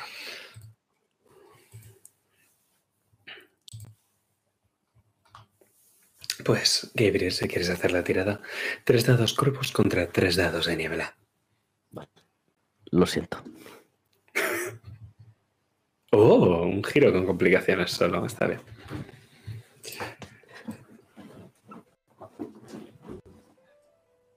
Muy bien.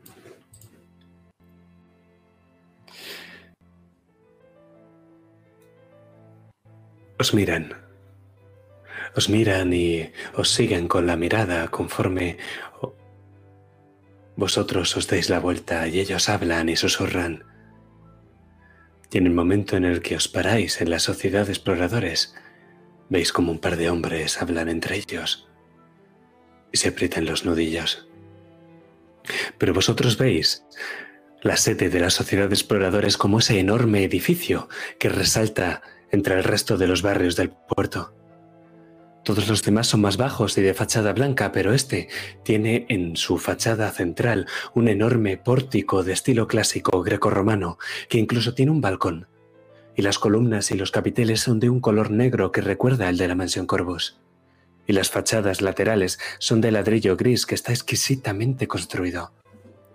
Y sobre la estructura principal del edificio, un par de torres de piedra azul que resultan visibles desde cualquier punto de Raven. Y entre ambas torres, una enorme cúpula de bronce y de cristal que sabéis que en su interior alberga el Museo de Descubrimientos Perdidos. El edificio, pese a lo majestuoso que es, está muy deteriorado por el paso de los siglos. Tiene unas escaleras para subir, serán unos 12, 13 escalones y unas grandes puertas de bronce remachadas que están cerradas ahora mismo. Y eh, vosotros os vemos al pie de la escalera. Os imagino con la mirada en alto observando la inmensidad del edificio. Un edificio que no pega nada en esta ciudad. Pero aquí está.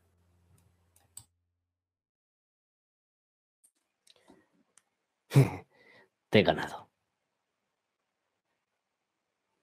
Por los pelos y unos cuantos metros. Bastantes. Te estás haciendo viejo, ¿eh? Tu hermano te sonríe y por una milésima de segundo ves que no está pensando en la maldición, en nada de lo que os ocurre. Por un momento es como si solo fuese un niño. Te aseguro que a la próxima te ganaré. Y si no, siempre puedo retarte a un duelo de espadas. Y ves cómo alzo el bastón. A lo mejor oculta una. Mejor no juegues con eso. Y aparte, ¿quién nos ha enseñado esgrima? ¿Los piratas saben esgrima acaso? Eso es un punto.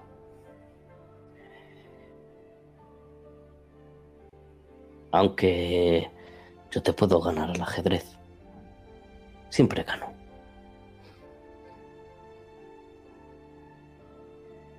Seguro que Elisa te va a caer genial. Algo me dice que va a ser así. Y nada más lamentas. La puerta de la sociedad de exploradores se abre y lo que sale de allí es un terremoto. Un terremoto con pecas y el pelo recogido en una coleta de la que se salen varios mechones, un pelo pelirrojo, que es como una llama que lleva arrastrando. Es esa joven mujer con los ojos del color del agua marina y la piel tan pálida como las casas de Raven. ¿Mecenas? ¿Mecenas, no? ¡Mecenas! Preferiría... Se acerca a su hermano, le susurra. Es esa. Sí. Ojalá pudiese decir que te acostumbrarías a esto, pero no será así. Preferiría Arthur, si puede ser. Sí, claro. Estaba esperando a que vinieres desde la fiesta en la mansión. Lo tengo todo preparado y la verdad es que pensaba que os habéis olvidado de mí. No sería la primera vez. ¿Por qué habla tan rápido? No lo sé. Habrás hecho algo más aparte de esperarnos, ¿no? Eh, Sí, claro. Eh, he estado embotando las espadas para lo de los niños. Las armas medievales ya no pinchan ninguna.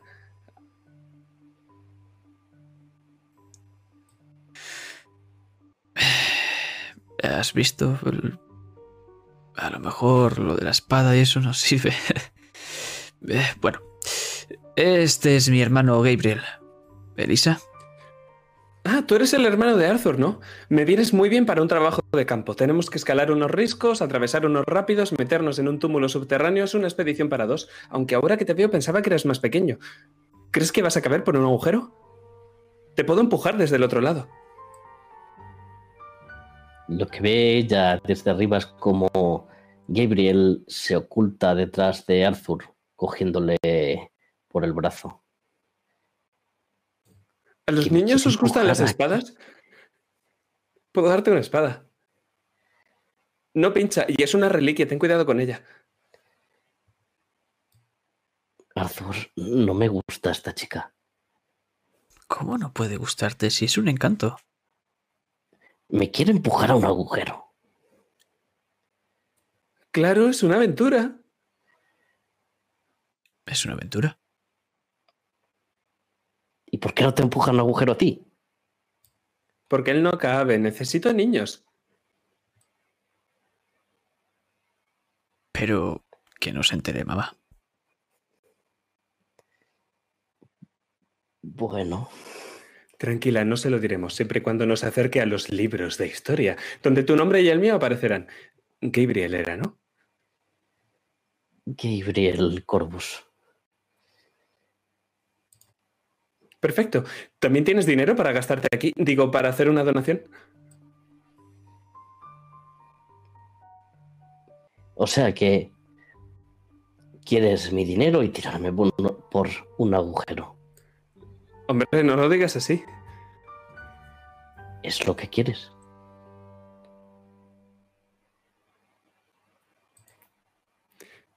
Eh, ¿Queréis que os enseñe la sede? A lo mejor así os convenzo para que hagáis la donación.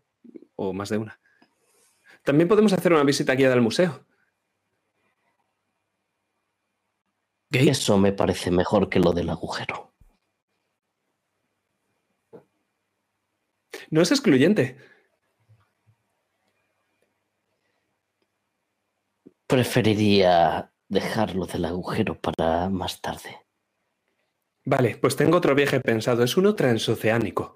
Tengo un mapa del tesoro. Bueno, en realidad no sé si hay un tesoro, pero está en una isla y hay una X marcada en el lugar, así que yo supongo que es un tesoro. Es igual.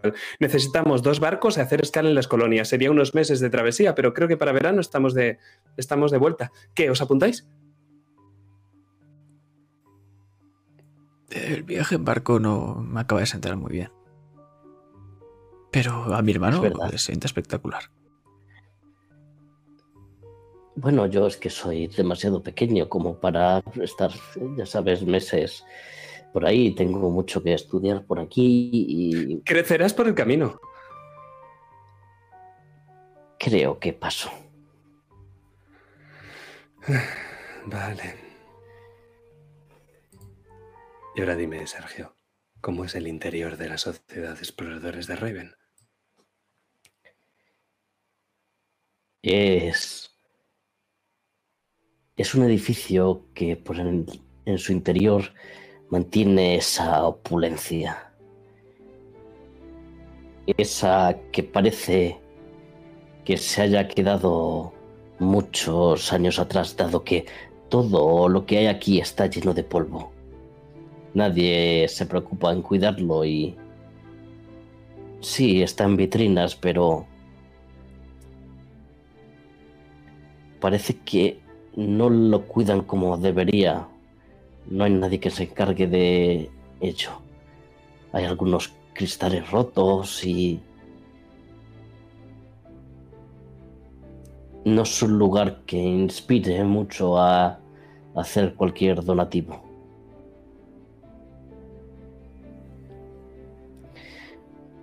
es inmenso por dentro. Pasillos y pasillos y pasillos y pasillos. A los lados hay cuadros, cuadros de otras épocas de distintos pintores del mundo, de esta parte del mundo y de otros occidentes.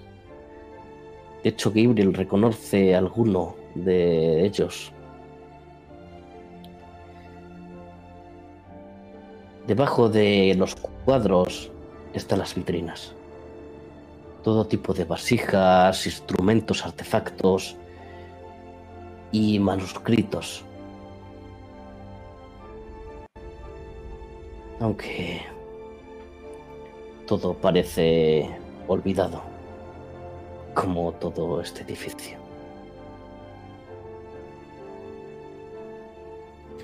Perdonad el desastre. Hace tiempo que no puedo pagar a nadie para que lo arregle. Cuando heredé la sociedad de exploradores, le invertí toda la fortuna que tenía mi familia, pero no dio para mucho. Y entonces buscas nuestra fortuna. Bueno, la vuestra habla de cualquiera. El dinero me da igual. Bueno, no me da igual, pero me da igual quién me lo dé. ¿Y qué sabes sobre libros antiguos traídos? Gibbs se adelanta y se pone a su lado. Libros antiguos traídos de otros sitios. Tenemos muchísimos de esos. No, pero quiero decir, eh, ¿hay algún registro, ya sabes, de lo que se Claro. trae aquí? ¿Y quién Sí. lo trae? Sí, sí, claro, lo hay. Están los anuarios de la sociedad en el archivo. Lo que pasa es que solo los socios pueden consultarlos. Vaya. Gabriel se queda parado y hace que el grupo se detenga. Y la mira hacia arriba. Y ve esa chispa por el descubrimiento que tiene esta mujer.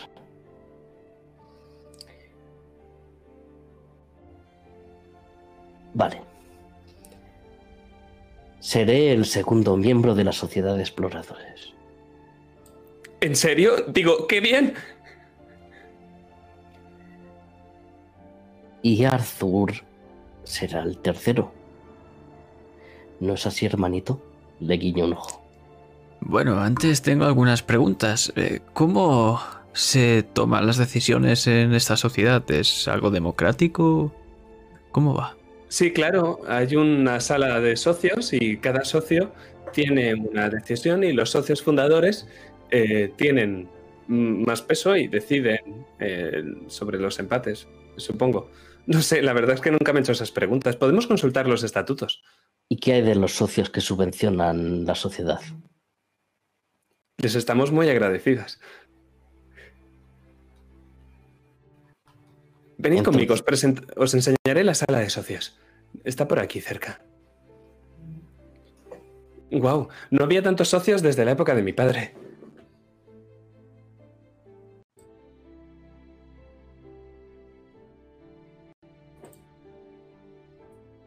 ¿Sabéis? Mi padre fue el primer sargent que presidió la sociedad de exploradores.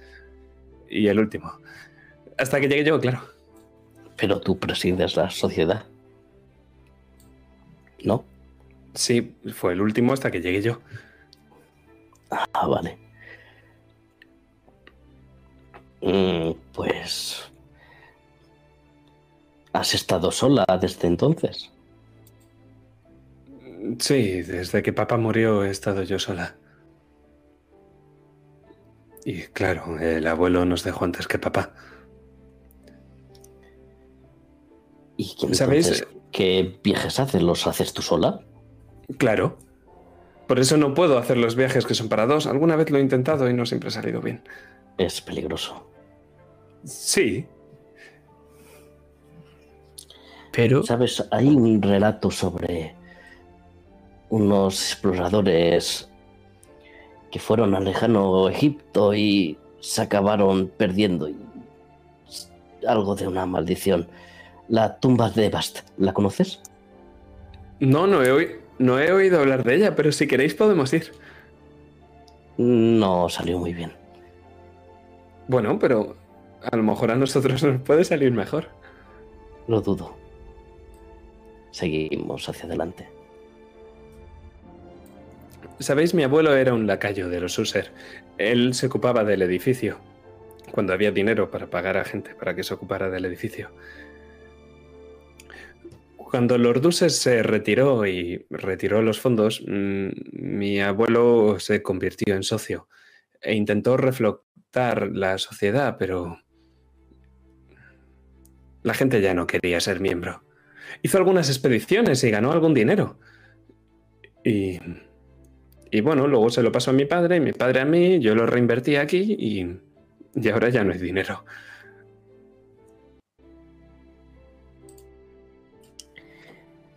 Bueno, creo que podremos ayudar en cierta medida a eso, pero como socios que somos de la sociedad de exploradores, me gustaría echar un vistazo al registro.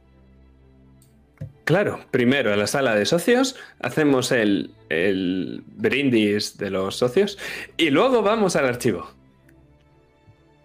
Es el día más emocionante en semanas. Es un plan maravilloso. Se escucha desde atrás como estoy andando y se escucha el clan, clan del bastón. Mientras miro como tanto Elisa como Gabriel están encabezando esta marcha y los veo los dos hablando y debatiendo sobre la sociedad y se esboza una, una sonrisa otra vez. ¿Sabes? Al Lord Dusser le pareció bien quitar el dinero de aquí para meterlo en el hospital de los niños. Y a ver, es verdad que son niños, pero... Pero siempre se llevan todo el dinero. La verdad es que no puedo estar más de acuerdo. Quiero decir, em, el conocimiento vale mucho. Y la vida al final es ínfima, pero el conocimiento está ahí, para siempre. Claro. ¡Wow! Lo entiendes todo a la perfección.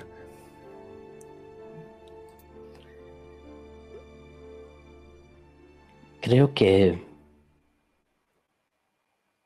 que me puedes caer bien. Y ella te sonríe por encima del hombro conforme se dirige rápidamente y os abre unas puertas dobles que dan lugar a una sala espaciosa y majestuosa, pero también cubierta de polvo. Las sillas y las mesas están todas dispuestas frente a una plataforma elevada donde solían sentarse los líderes de la sociedad.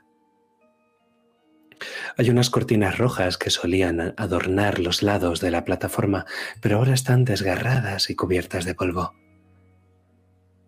Retratos de antiguos líderes y de exploradores famosos ahora están torcidos y descoloridos. Y en la mesa central, mirando hacia el estrado, hay unas cuantas sillas tienen que ser cerca de una docena, quizá alguna menos.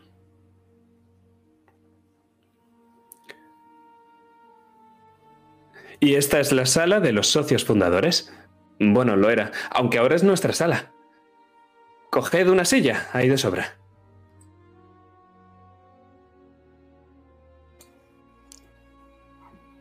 Gabriel se acerca a una de ellas y pasa la mano por el asiento y quita todo ese polvo. En la silla hay grabado un escudo, un escudo familiar que ha sido tallado en el respaldo, directamente sobre la madera. Lo reconozco. Sí. Hay ocho sillas que son iguales entre sí, aunque los escudos no se repiten. O al menos se repiten en algunas sillas, pero no en otras. Y hay otras tres sillas que son distintas, que están acolchadas, con un cojín rojo que hace juego con el de las cortinas. El escudo. El escudo es una calavera. Es la calavera de los Bonover.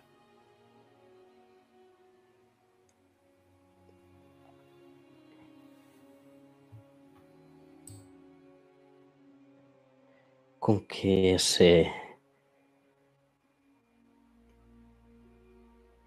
no cas- cascarrabias, pero ese hombre pertenecía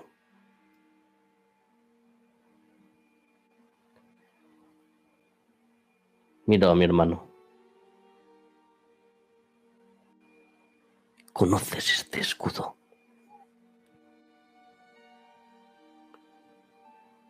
Es del Lord Panover, ¿no?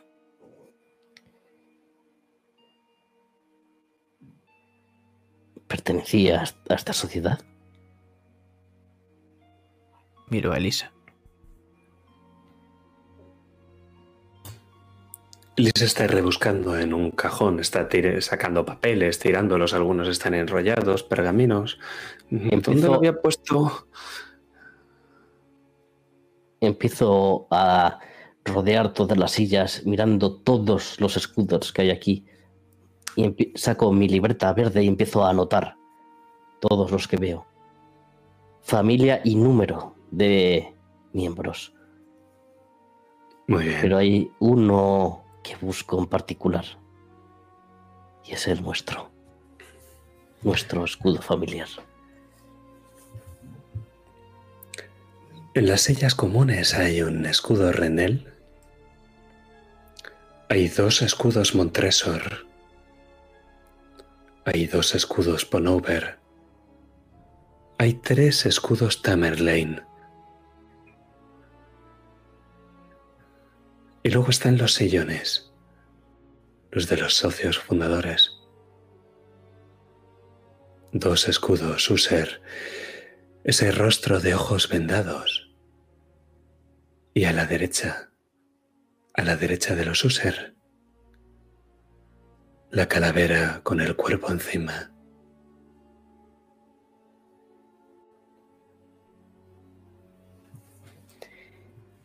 Ves a tu hermano Arthur alejado, viendo ese sillón por detrás, y ves como hace un gesto de victoria, en plan,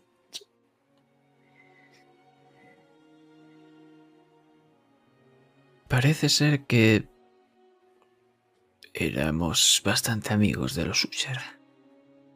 En el pasado, al menos. Arthur. Robert perteneció a esta sociedad.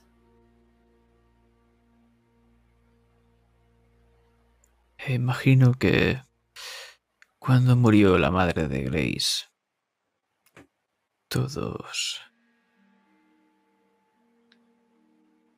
tiraron su carne de socio, por así decirlo, a la basura.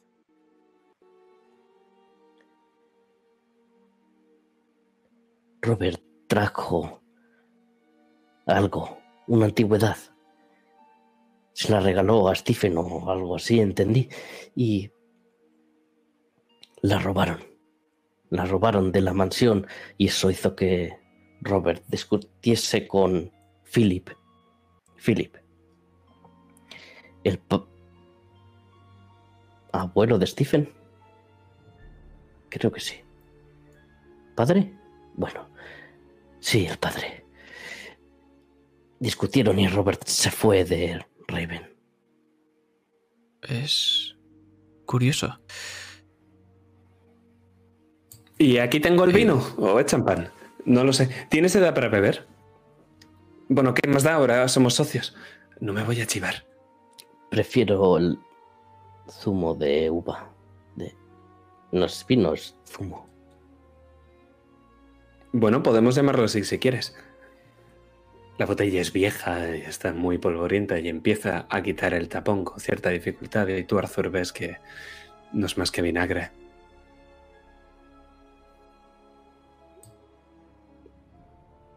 Miro con cierta repulsión.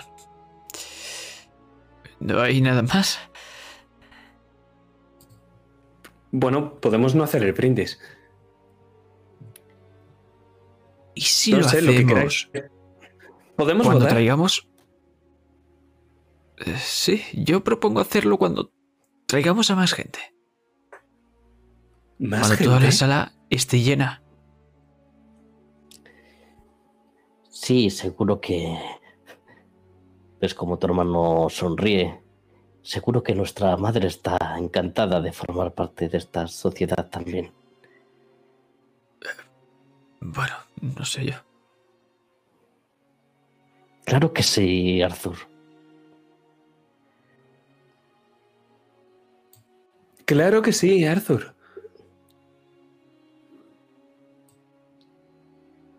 Bien, em, entonces vamos al registro. Claro, por aquí.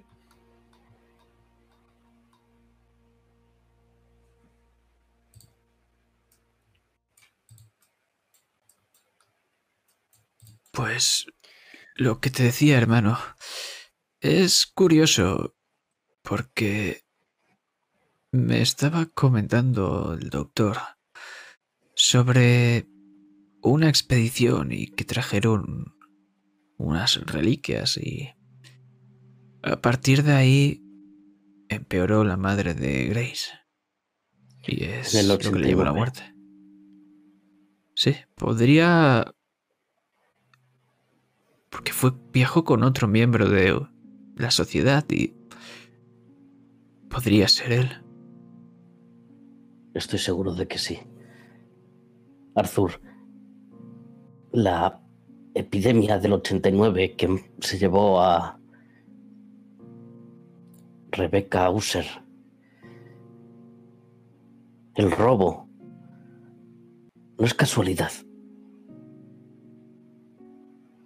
Pero lo que no entiendo es si todos se llevaron esas reliquias, ¿por qué?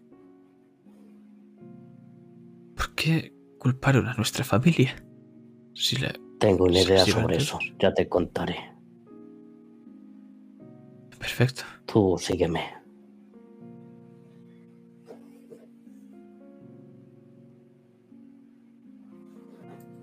El espacio es ur- oscuro y húmedo, y algunas de las hojas de papel se han vuelto frágiles y quebradizas.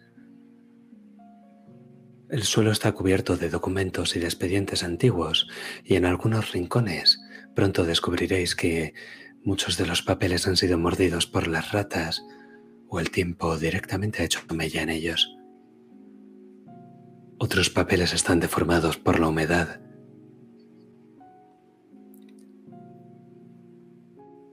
Elisa se da la vuelta hacia vosotros. Vale. eh, normalmente se guardaba un anuario de cada expedición. Entonces, de, bueno, un anuario de cada año. Y las expediciones se apuntan en el anuario. Son unos tomos pequeñitos, más o menos así, todos son rojos. Hay tomos desde, no sé, el, el siglo pasado. Mientras nos suelta toda esta chapa, Gabriel está empezando ya a rebuscar en esos anuarios. Busca el año 89. Em, ¿Qué haces?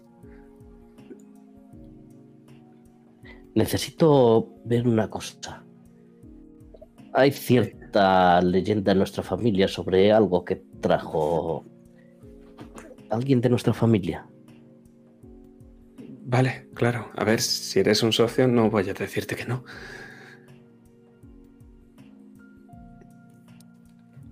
Busco. Año 89. Robert Corbus. ¿A dónde fueron y qué trajeron?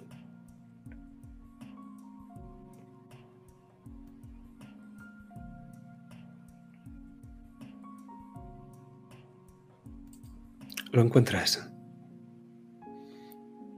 Es un libro muy finito y en cuanto lo abres te das cuenta por qué. Las páginas centrales del libro, un buen número de ellas, han sido arrancadas.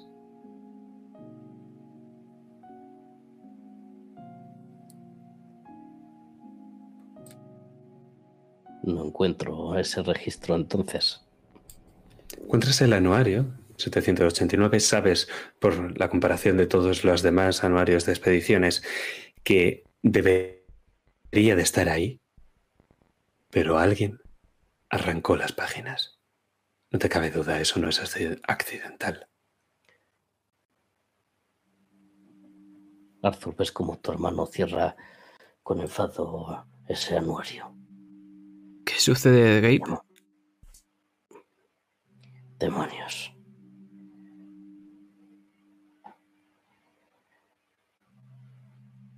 Justo cuando estaba a punto de...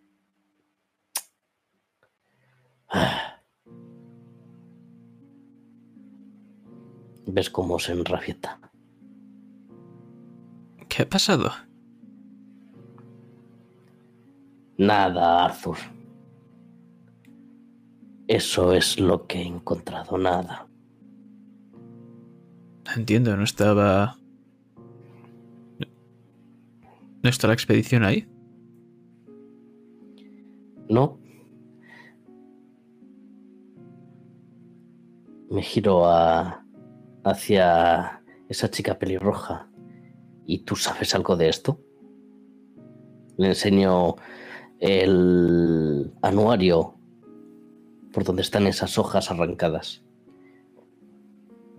Eh, sí, a veces pasa. Cuando Lord se retiró los fondos, se fue de aquí muy enfadado. Algunas de las mejores piezas de la colección se las llevó a las Mansion User y, y bueno, no solo se llevó piezas.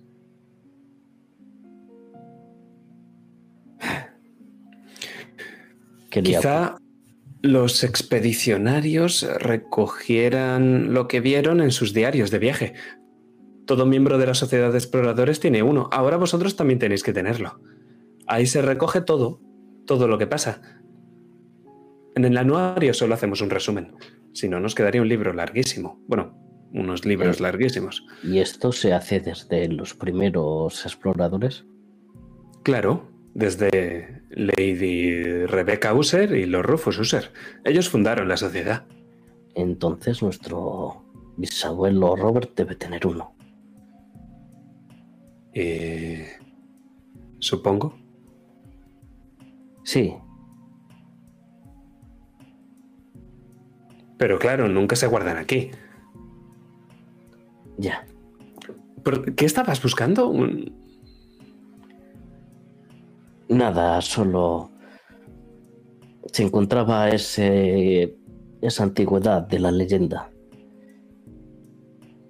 Mamá nos contó que la trajo en el 89, pero no sabemos de dónde ni qué fue. En el 89. Bueno, si fue una expedición muy grande y se trajeron más de un objeto, quizá. quizá está en el museo. ¿Al museo? o en el almacén o al almacén. No, no sé, donde queráis. Ahora sois socios. Gabriel se adelanta y empieza a dirigirse hacia el museo. No sabe dónde está, pero sale de la habitación. Es bastante visible porque desde fuera era esa enorme cúpula de cristal y bronce que se veía desde el exterior. Entonces sabes que tienes que subir las escaleras.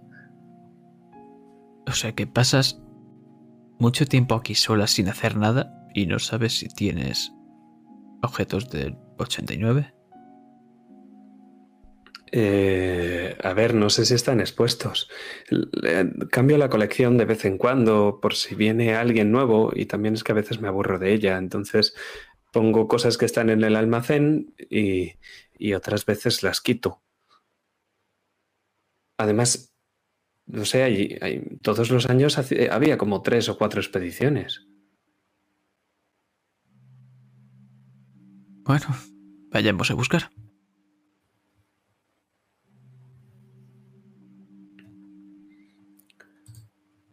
Pues la sala de exposiciones del Museo de los Descubrimientos Perdidos alberga piezas tanto de fuera como de dentro de la propia ciudad. Las expediciones no siempre se han hecho fuera, hay algunas que se han hecho en los subterráneos de Raven. Os queda claro a los dos que este es el sitio que Elisa más se ha preocupado de arreglar y apenas tiene desperfectos o suciedad. Es tan grande como todo un edificio lleno de escaparates de cristal que exponen las reliquias. Y desde el exterior también se puede ver casi todo Raven como si este lugar fuera un faro. Solo que, por supuesto, todas las luces están apagadas. Ahora mismo entra la luz de la tarde y, por tanto, podéis ver en el interior con facilidad. Los escaparates de cristal exponen las distintas piezas y cada uno de los escaparates tiene una vitrina donde unos bordes de plata y una pequeña placa marcan lo que es el objeto, una descripción del mismo, dónde y en qué año fue encontrado. Además de todo esto, hay algunas salas adicionales, zonas de estudio, son escritorios con pequeños candelabros, ahora mismo todos apagados, que os imaginéis que se utilizaban por parte de los socios o los visitantes para hacer estudios de las piezas in situ.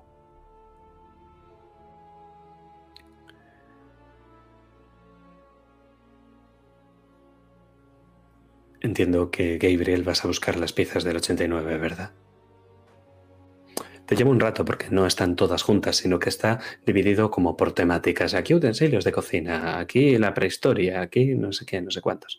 Entonces, en lo que estás paseando por esos pasillos, mirando prácticamente solo los años. Arthur, tú te fijas en algo.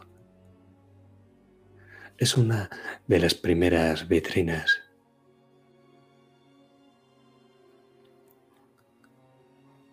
En ella hay una primitiva pistola. Sabes si es una pistola, un mosquete, un fusil, pero eso no es lo que te llama la atención. Lo que te llama la atención es la descripción. Es una pistola muy antigua.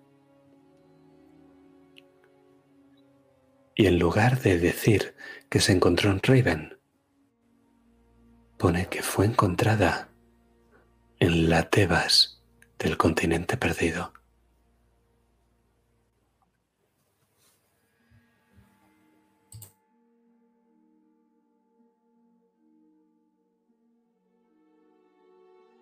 Jugueteo con el bastón.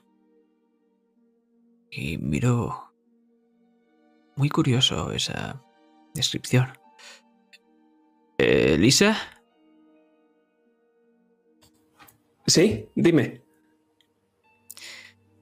Eh, no entiendo esta descripción. Tebas del antiguo. ¿Qué es esto? Ah, eso. Ah, no es nada. A veces, eh, bueno, es el nombre antiguo que tenía Raven. Algunos de los socios lo catalogaban así. A Raven se le llama así, la Tebas del continente perdido. Pero ya nadie lo usa ese término, solo se encuentran en algunos libros antiguos o, bueno, de gente muy erudita. ¿Y quién encontró esto? Eh, Eso... Dame un segundo, lo busco en el archivo. Claro.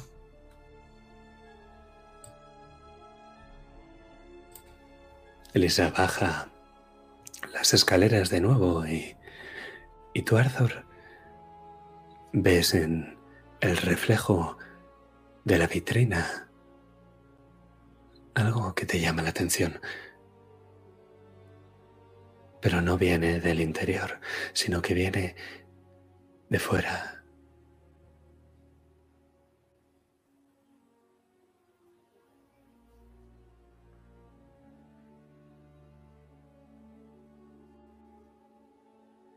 Observo. Observo con atención. Pues escuchemos tu bastón y el sonido de tus pasos conforme te acercas.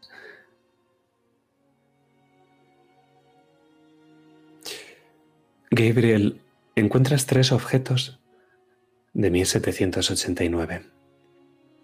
El primero de ellos es una pipa de fumar.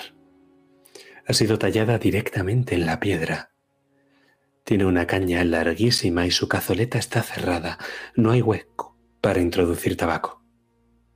Es más bien la réplica de una pipa. Pone que se encontró en 1789, pero más que la pipa o que el año, te llama la atención el sitio.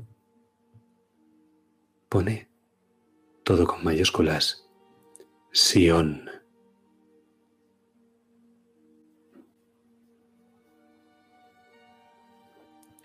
El segundo objeto que encuentras es una cajita de plata que en la descripción pone que contiene uñas de gata. La vitrina te permite ponerte justo encima, es una vitrina pequeña, y lo que ves es que justo grabado en la parte de arriba de la cajita hay un escudo. Un escudo que ya ha sido muy malogrado con el tiempo, pero se parece mucho al escudo de los cuervos. Ese cuervo sobre la calavera, si bien la calavera está desdibujada y el cuervo no está en la posición correcta. Se encontró en el mismo lugar. Repaso. Sion. Repaso mentalmente esa ubicación, como buscando en el gran archivo que tengo en el cerebro. ¿Acaso este era el lugar ancestral de los Corvus? ¿O era un- simplemente un sitio muy lejano?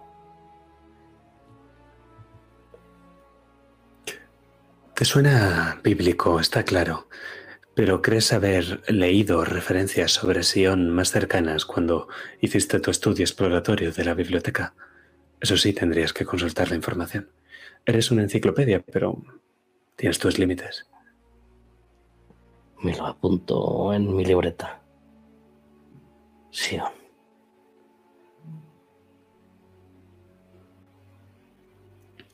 Y el último objeto es un atril. Es un atril moderno, de esos que se utilizan para exponer libros. Está vacío y el atril es moderno. Solo tiene que tener unas decenas de años, pero lo importante es lo que pone en la placa. Reza Biblia profana. Adquisición privada de Lord Robert Corvus para la Sociedad de Exploradores. Esto. Miro hacia un lado. Busco esos ojos azules. Ahí está. Marcela. Esto es lo que robó. Esto es lo que ocultaba en su habitación. Ten cuidado, Gabriel. Ten mucho cuidado. Miro el- la placa otra vez. ¿Viene del mismo sitio? Sion. Sin embargo, está claro que no es el atril el objeto que se quería exponer aquí.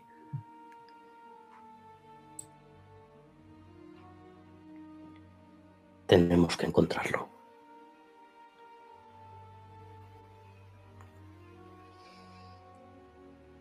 ¿Qué demonios hizo Marcela con esto? Lo escondió. Sé que lo escondió, pero ¿para qué lo quería? ¿Hizo algún rito? Me acercó a Emily. ¿No te ha contado nada de esto? Emily, mírame a los ojos. Gabriel, ¿has escuchado al custodio? Ella es malvada. Hizo algo. Algo que fue demasiado lejos. Y por eso murió. No, ¿No? ella. Ella era buena. Gabriel.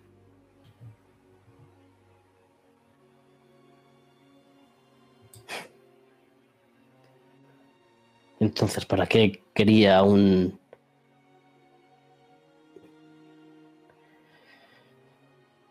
un libro profano? No era ella quien lo quería.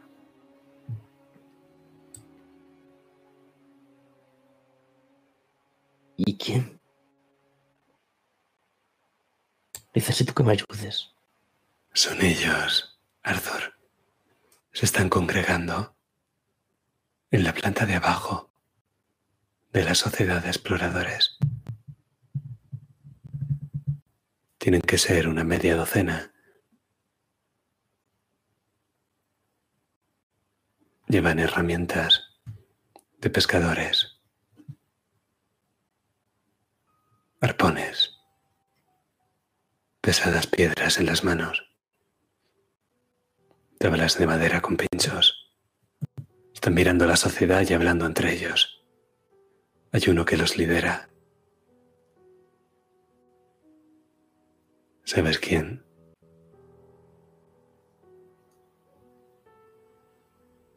Me lo puedo imaginar.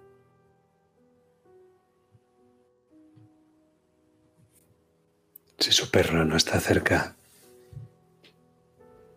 ya te puedes imaginar lo que ha pasado con él. Ahora mismo los estás viendo desde esta enorme cúpula como el faro, que es el Museo de Descubrimientos Perdidos. ¿Qué vas a hacer?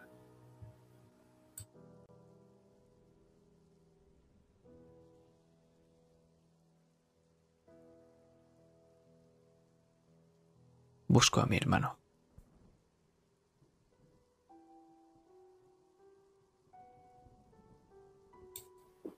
Lo encuentras. Emily desaparece, Gabriel. Lo encuentras, Arthur. Está hablando solo, manteniendo una discusión. ¿Quién fue? Gabriel. Eh, Arthur. Debemos marcharnos. Ahora.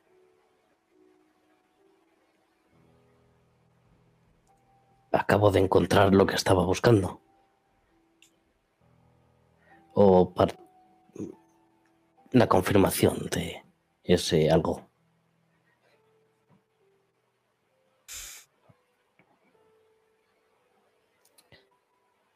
¿Ocurre algo? ¿Necesitas más tiempo?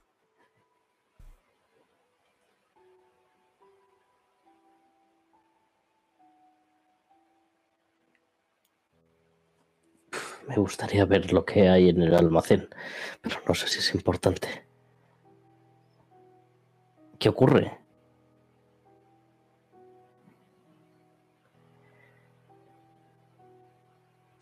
Nada. Quédate aquí con Elisa. Tengo que... Tengo que hacer algo, ¿vale?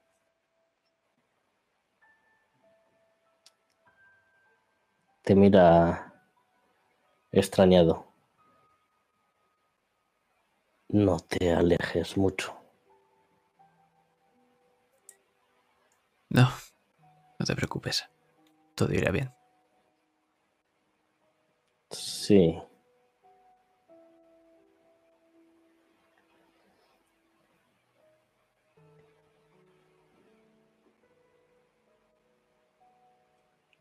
Vemos en un rato, ¿vale?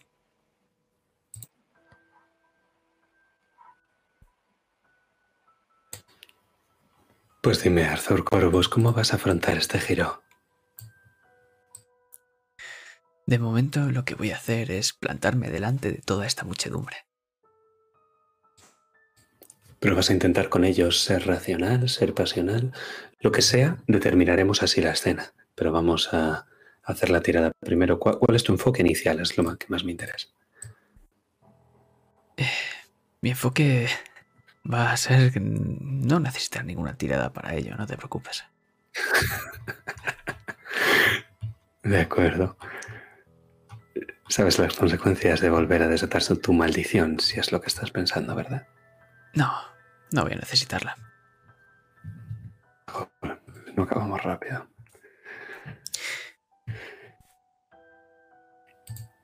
Pues planto- entonces va a ser un giro con complicaciones. Empieza narrando tú. Me planto frente a la puerta.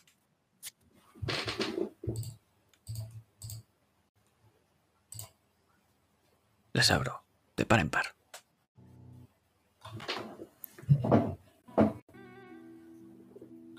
Y lo primero que asoma por esa puerta es el bastón de Stephen. Y yo con la cabeza altiva.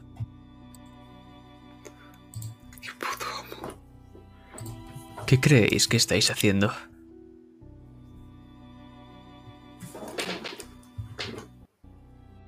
Es él. Es él, ha vuelto. Murmuran entre ellos. ¿Es alguna mujer entre ellos? Es él. Trae la peste y la muerte. Susurra a nuestros hijos.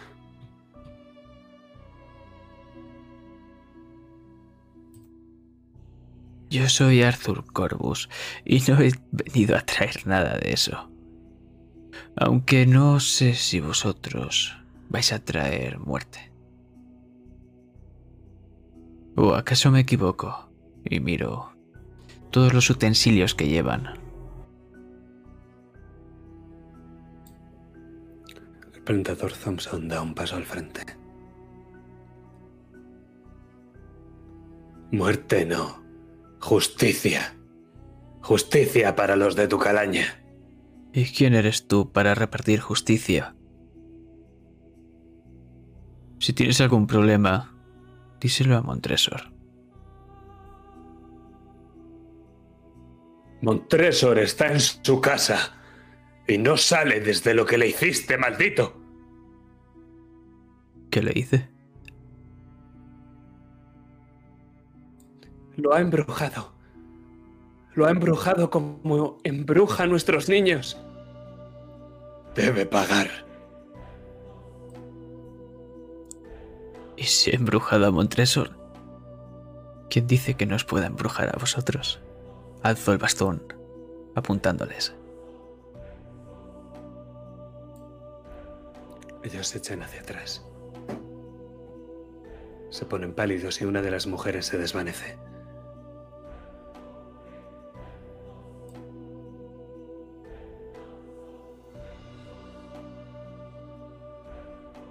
Vergüenza es lo que deberíais sentir.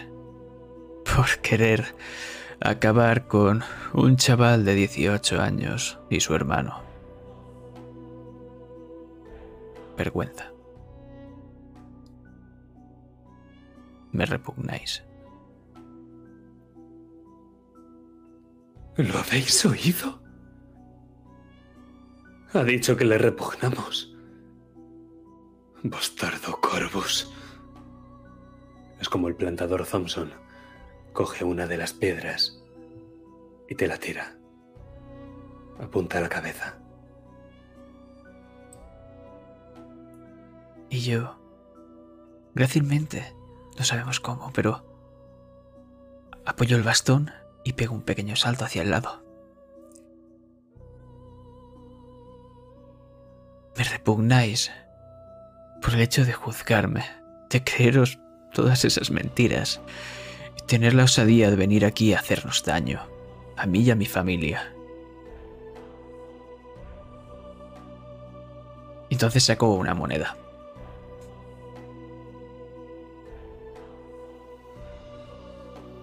Pero apostemos. ¿Me vais a atrapar? Y la lanzo al aire. Y vemos que empieza a dar vueltas otra vez, mientras va cayendo y cuando va a caer en mi palma, yo ya no estoy ahí.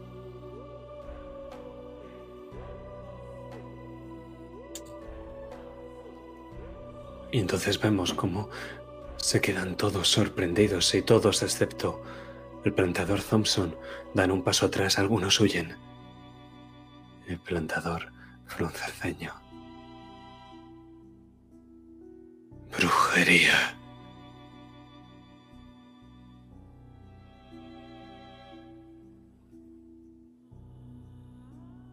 Tiene que estar en algún sitio. Buscadlo. Y fundimos en negro.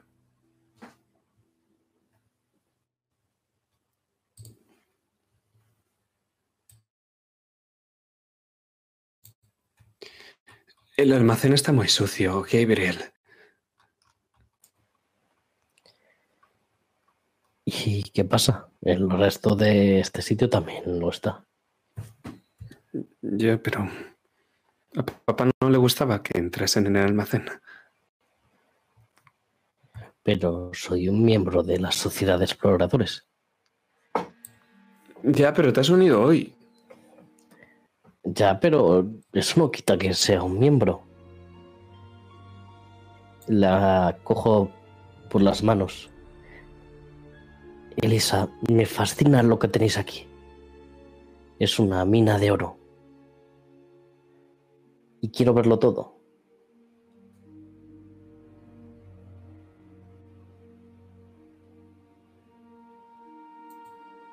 Pues esto es un giro. Elisa Sargent no quiere enseñarte lo que hay en el almacén. Y la amenaza no es que no lo haga, porque hacerlo lo va a hacer. La amenaza es que lo cuente.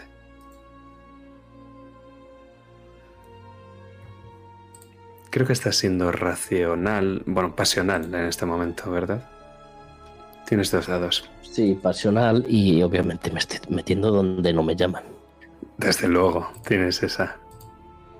Son tres dados corvus contra dos. El mínimo de este acto. Tres contra dos. Yep. Entonces, ¿qué quieres desatar tu maldición? Con lo que estoy haciendo, ¿le estoy brindando ayuda a mi hermano? No, no es una ayuda. Joder. Pero desde luego no van, a, no van a entrar a partiros la cara, eso desde luego. Éxito con complicación. Éxito con complicaciones, muy bien.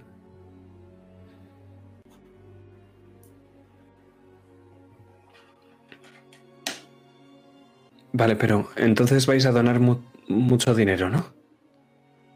Sí. Seguro. Elizabeth. Tienes la palabra de un corpus. Y eso vale mucho. Está bien, está bien, te lo enseñaré, pero prométeme que no le vas a decir nada a nadie. Soy un libro sellado.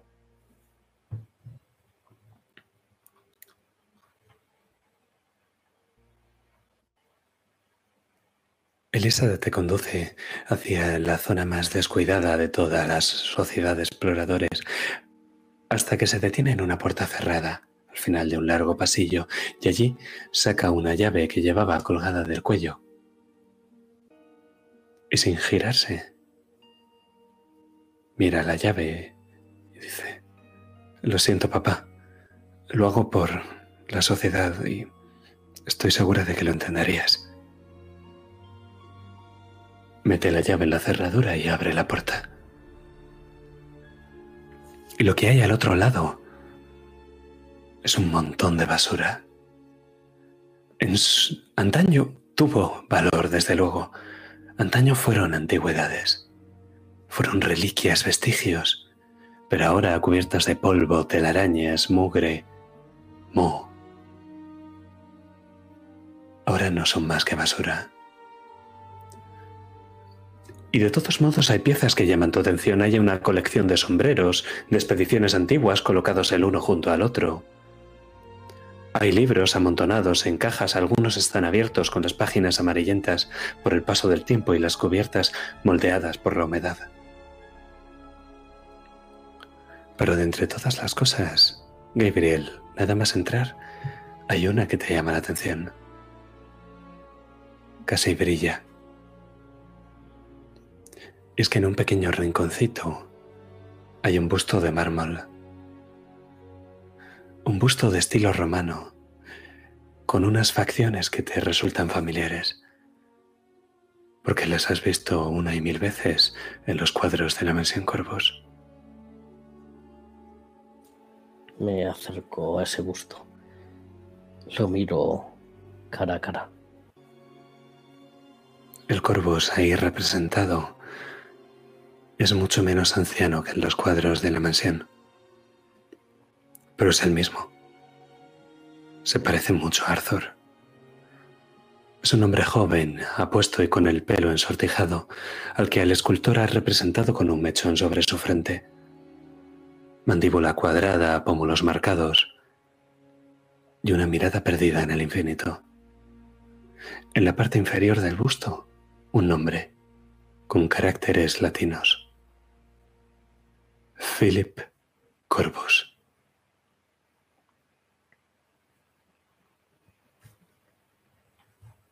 Y esto.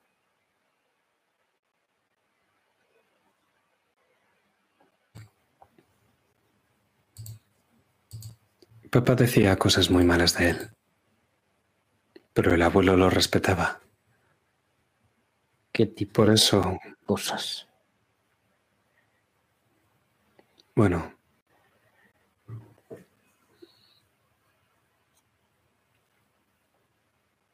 papá creía que si nosotros despreciábamos a los Corvus igual que lo hacía Lord User, Lord User volvería a presidir la sociedad, pero no lo hizo. Así que decía lo mismo que Lord User, que Philip había matado a Rebecca. Philip.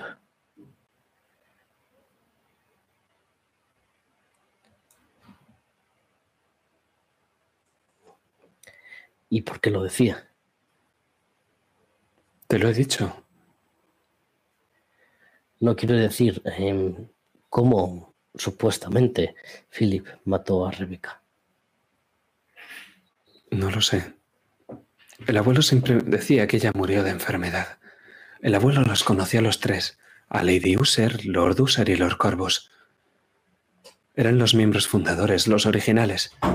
Financiaban viajes, recaudaban fondos, cartografiaban la zona, investigaban civilizaciones perdidas. Hacían de todo. Ellos atrajeron al resto de socios. Philip fue un miembro de la familia Corvus que llegó después que Robert. No, Philip y Robert eran hermanos. Ah, yo sé. Me pierdo entre... Se llevaban muy bien, eran como Arthur y tú. Pero discutieron. ¿Así? Sí. Entonces Philip también era miembro de la sociedad. Claro. Fue uno ¿Por de los no? fundadores. Ah, Ya, ya lo sé. Esto es confuso. Los dos pertenecían a la sociedad de exploradores. No, Robert nunca lo hizo. Ya. Vale, vale. Entiendo.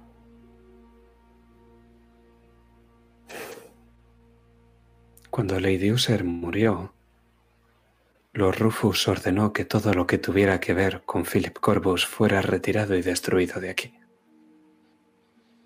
No tenía que quedar constancia alguna de su relación con la sociedad para que nadie pudiera recordarlo.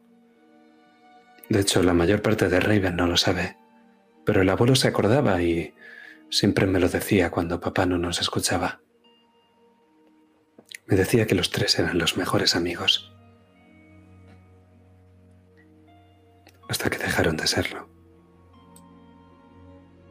Algo ocurrió en esa última expedición del 89. Pero si no está apuntado en el anuario, Está apuntado en el diario de explorador.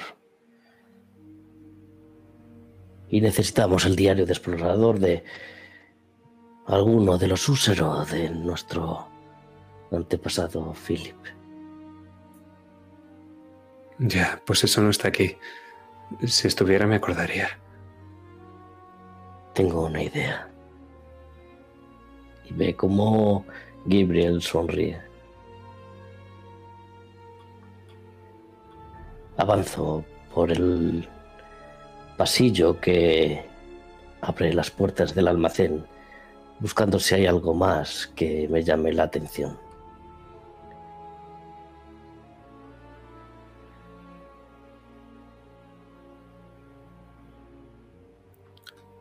De hecho, sí.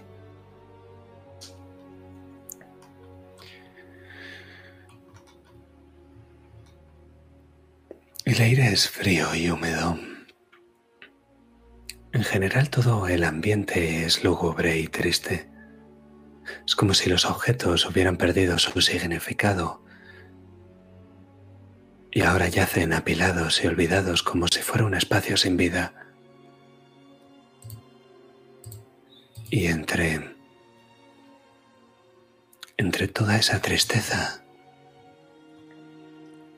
hay un reloj de pared. Al fondo de uno de los pasillos del almacén hay un reloj cuya manecilla se paró en la medianoche.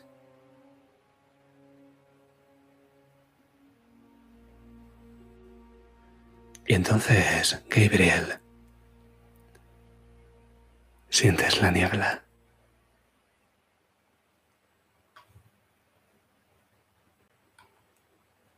Aún así, me quiero acercar al reloj. Solo un poco.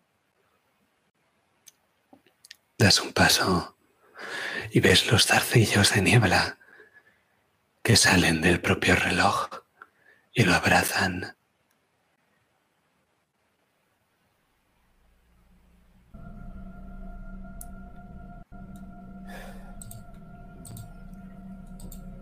Miro hacia atrás. Está aquí.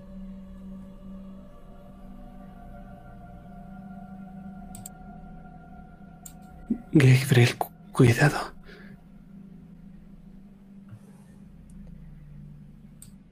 Me sigo acercando hasta que puedo ver en él el,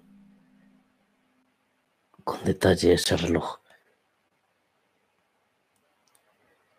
Sé que Hala, ¿Te el- gusta ese? Sí. Me fascina. Mm, a ver. Creo que dejé la placa por aquí. Ah, sí, aquí está. Fue un préstamo de los Robert Corvus. Era uno de los mayores donantes de la Sociedad de Exploradores. Vale, entonces era donante, pero no socio. Claro, son cosas distintas. Bueno, excepto vosotros, que sois donantes y socios. Ya. Philip era el que siempre estaba con sus viajes y, y por lo que me contaba mi abuelo, Robert se dedicaba a los negocios.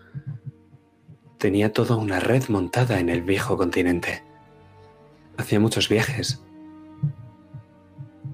Pero de negocios. Y eso que Robert era el pequeño, ¿te lo crees?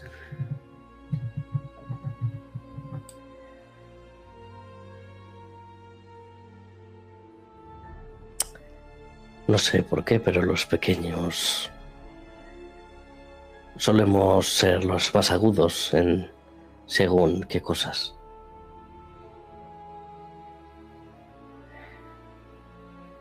Me vuelvo al reloj. ¿Has ¿Sigo visto una igual? eso? No. Pero has visto uno igual en la biblioteca secreta de los Corvus, concretamente. Ese reloj que dio las doce cuando apareció. Apareció Stephen Corvus. Parece que hace una eternidad. Este reloj es igual. Está claro que eran relojes gemelos.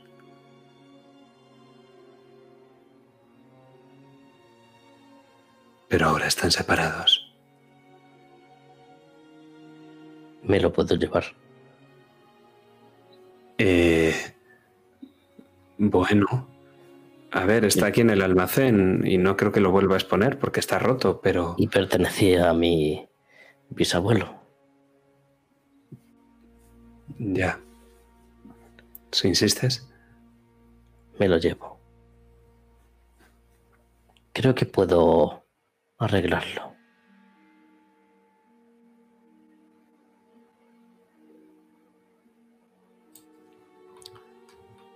Pues dime, Gabriel, ¿vas a hacer algo más?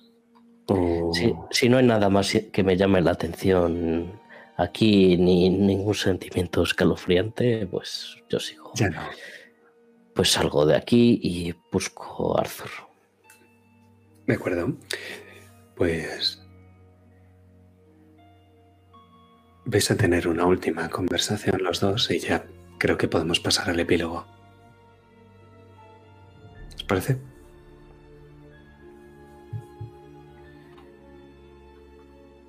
Pues decidme, ¿dónde os encontráis?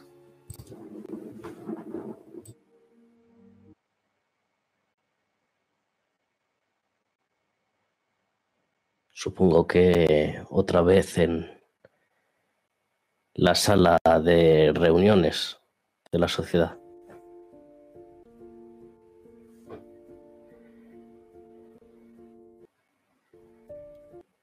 Estoy sentado en la silla. En la de nuestro antepasado. Jugueteo otra vez con el bastón. Y doy un largo suspiro.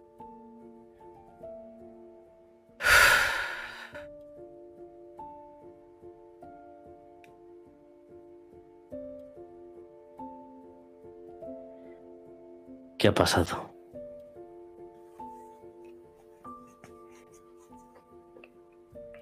La ignorancia es lo que ha pasado, Gabe.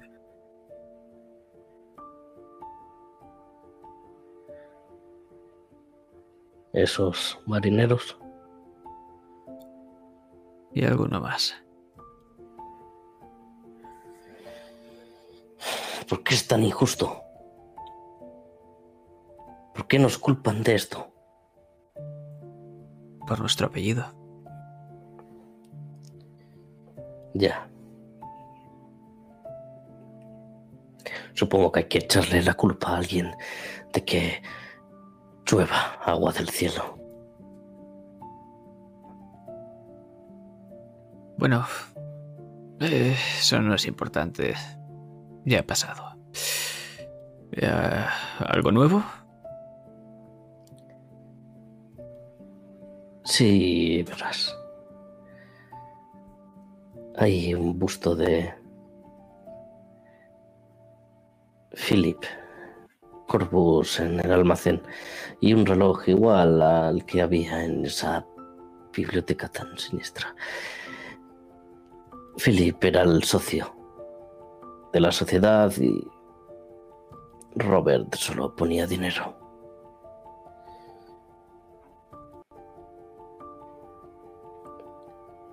Y User. User le echa la culpa a Philip de haber matado a Rebeca. Pero tengo una idea de cómo podemos llegar al al diario de Lord User o de su esposa. Dispara. ¿Qué tal si me hago pasar por un niño enfermo?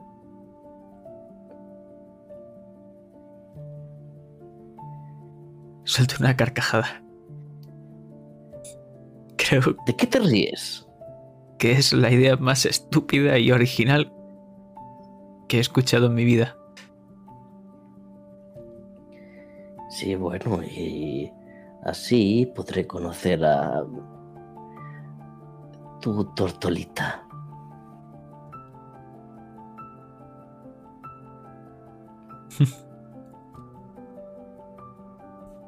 Si es lo que deseas, hermano.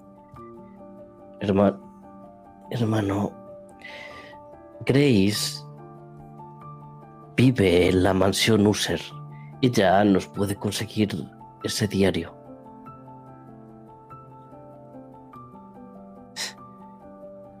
Como si su padre fuese a dejárselo así como así. Pero ella nos ayudaría, ¿no? Por supuesto. Aunque me temo que entre el padre y su hermano va a resultar un problema bastante preocupante. ¿Y qué tal si los distraes? Últimamente estoy distrayendo a mucha gente. Pero bueno, Ya. todo sea por mi hermanito.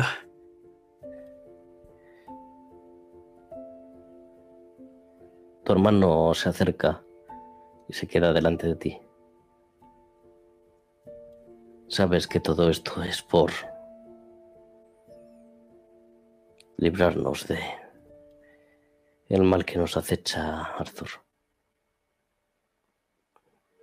No sé, No pondría en peligro a alguien que amas. no te preocupes. Vosotros tres sois lo más importante que tengo. ¿Te fijas en que ha ahora- dicho tres? Y ahora también tienes la sociedad de exploradores, recuérdalo.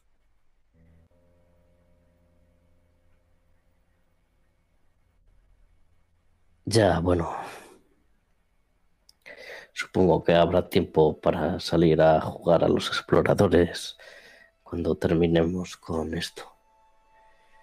Y bueno, supuesto. quizás he comprometido ciertas partes de dinero con esta mujer, pero bueno, creo que mamá me tendrá que perdonar por eso. Una nueva amiga. Yo creo que le encantará saberlo. Ya. Díselo a ella. Y hablando de mamá. ¿Cómo vas con ella? Cuando creo que he dado un paso hacia adelante, resulta que he dado dos pasos hacia detrás. Es frustrante, Arthur. No me entiende, ni nunca lo va a hacer. ¿Y acaso tú la entiendes a ella?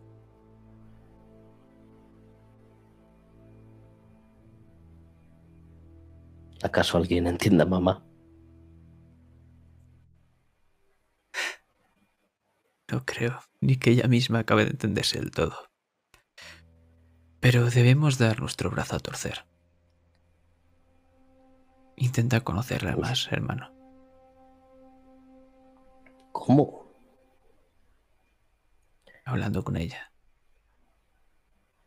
Pasando rato a su lado.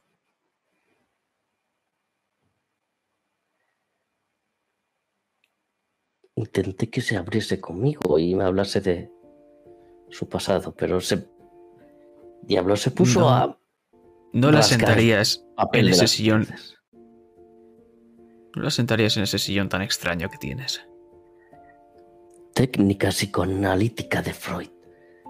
Así se llama. ¿Cuántas veces te lo he dicho, Gabe? Es la manera más práctica de ahondar en recuerdos de una persona.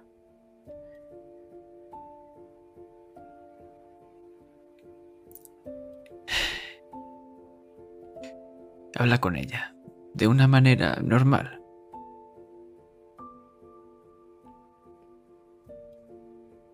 Eso me parecía normal. Habla de una manera que tú no harías. Como si fueses Elisa. Seguro que sale bien. ¿Quieres decir hablando rápido? Y diciendo tonterías. Mira, Gabe. No entiendo cómo esto va a funcionar. Mamá no está bien. Mamá hace mucho tiempo que no está bien.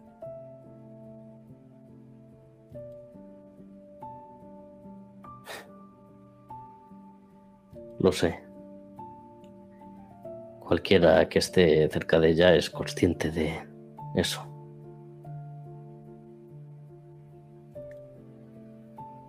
Pero hubo una época en la que no estaba tan mal. Tú eras todavía pequeñito y algo rechoncho. Todavía no sabías ni andar. Ni siquiera hablabas.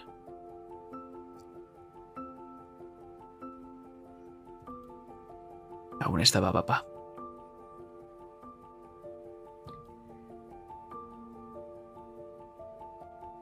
Papá.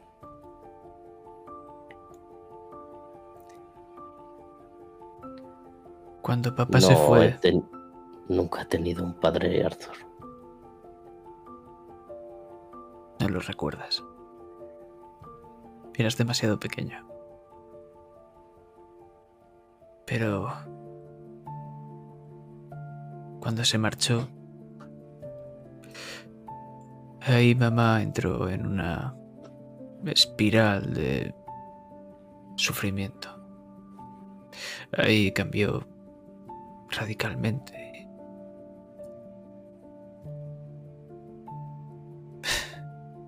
Se convirtió en lo que es ahora. Lleva mucho tiempo así. ¿Y no hay nadie que la haya tratado?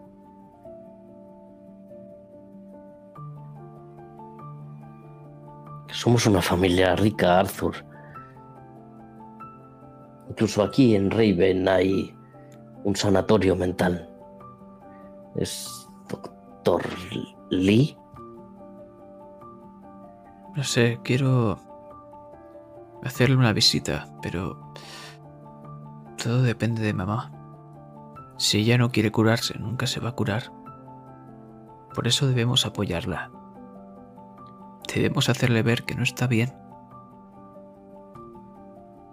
Pero que ahí estamos para ella.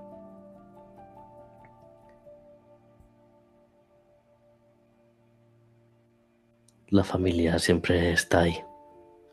Pase lo que pase, ¿no? Me acerco y te rodeo con mis brazos. Siempre estaremos ahí.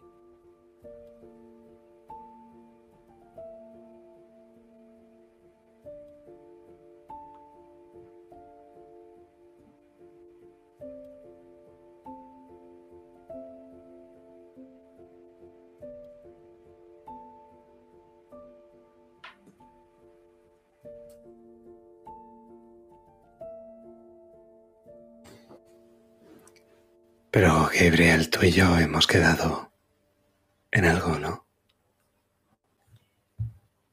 ¿Sabéis que se me había olvidado? Ha pasado algo de tiempo. Ha caído la noche y con la noche el silencio y con el silencio el sueño. Y con el sueño normalmente Gabriel suele estar él. Pero esta noche no vamos a llegar tan lejos.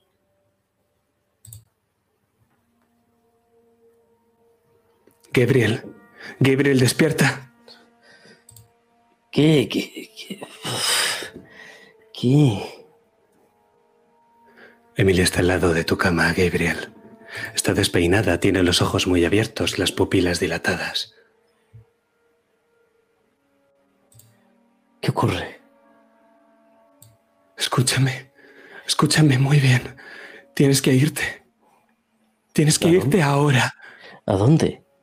Da igual, da igual a dónde, lejos. Lejos de la mansión, lejos de Raven. Tienes que irte ahora mismo.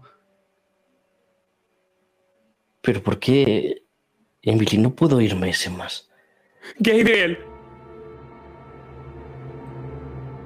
Me acerco. por ti. Miro por la ventana. Ves niebla.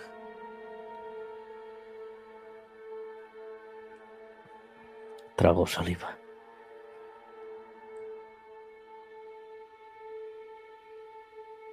Coge esos libros.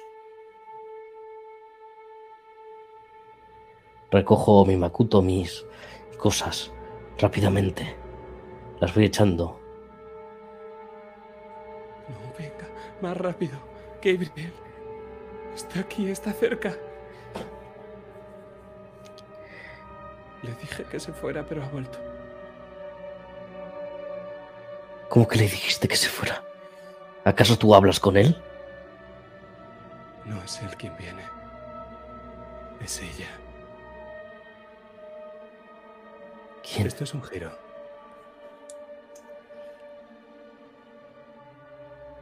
Son tres dados de niebla.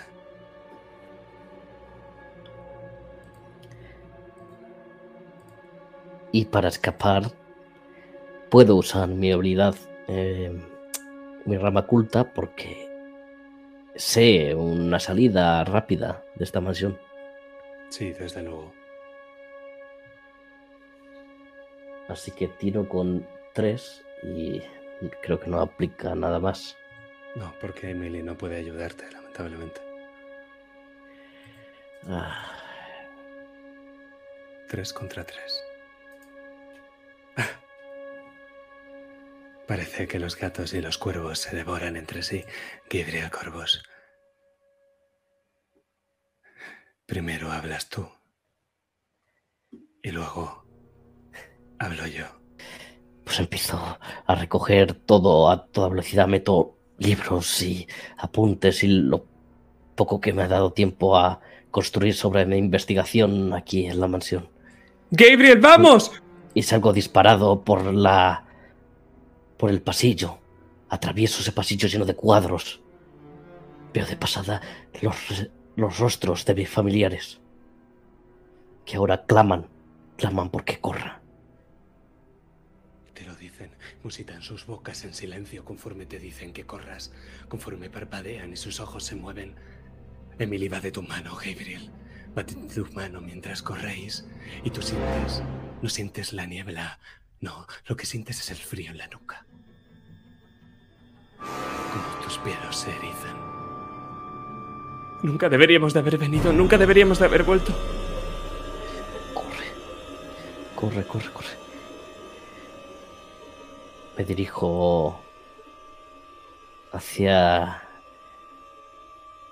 lo más profundo de esta mansión, la cripta Corvus.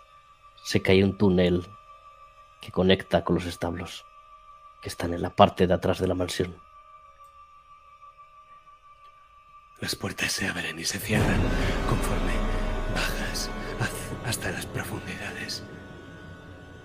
Y allí no te sientes más seguro. La escuchas, sonrisa cantarina. Y ves una melena rubia por el rabillo del ojo. Pero qué demonios. Te dije que era malvada. Te empuja, te separa de Emily. Emily vuelve a cogerte la mano.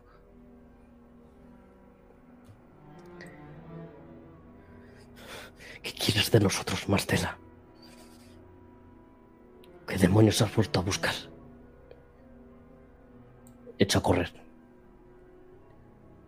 Corres de la mano de Emily y sientes su calidez conforme atravesáis el túnel y llegáis a la mansión, a la cripta de la mansión. Sientes la calidez en tu estómago cuando ves el pasadizo que se dirige hacia las tinieblas, ves el túnel, el túnel que conduce al granero y ves el corto pasillo que da lugar a los sepulcros. Pero entonces, Emily se para en seco.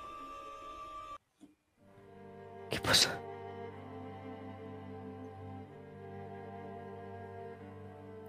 Se ha soltado de tu mano y se la está mirando.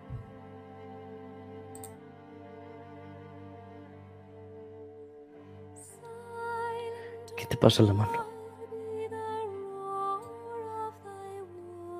Ella se mira la mano y la acerca hacia ti. Intenta cogerte la mano. Intento cogérsela yo también. La atraviesas.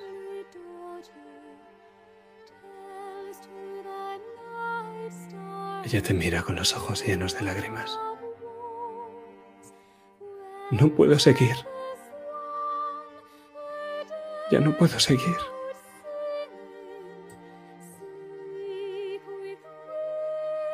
Si puedes.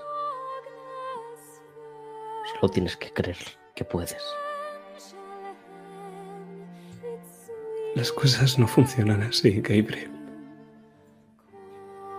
Ella es demasiado fuerte. Se ha estado alimentando y ahora es demasiado fuerte.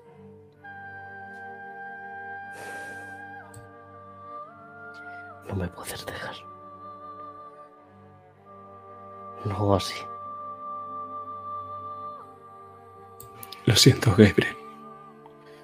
No, no, Lo siento. no, no. No digas lo siento. Las lágrimas empiezan a caer por las mejillas de Gabriel.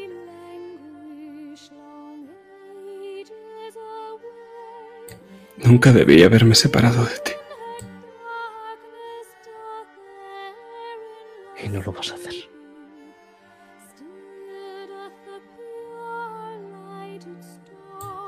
No quiero La- dejarte solo. No. Intento abrazarla y la atravieso. Y me caigo de rodillas.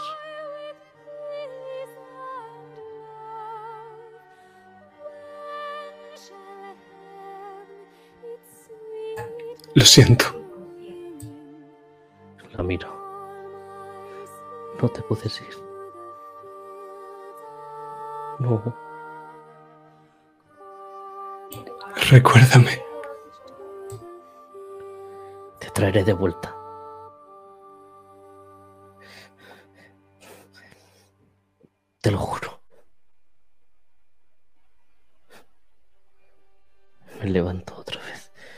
Extiendo la mano intentando tocarle la mejilla. No, Emily. Gabriel echa a llorar como un niño pequeño.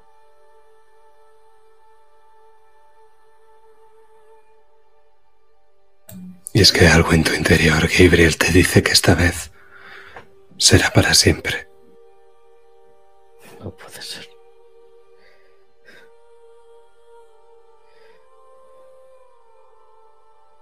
Veo cómo se desvanece. Y me caigo al suelo. Sollozo.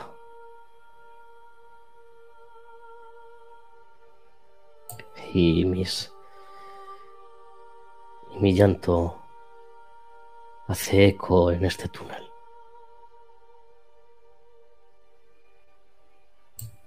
Y es que al final lo único que queda de ella es un pequeño fueguecito. Como si fuera una llama que tilila. Una llama que podría apagarse soplando. Intento coger esa llama con las manos. Me da igual si me quemo.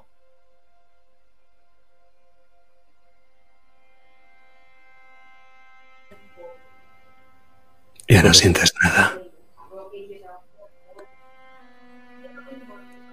Y mientras lloras y gritas, nosotros vemos como un tentáculo negro y viscoso avanza hacia ti como el parásito que es.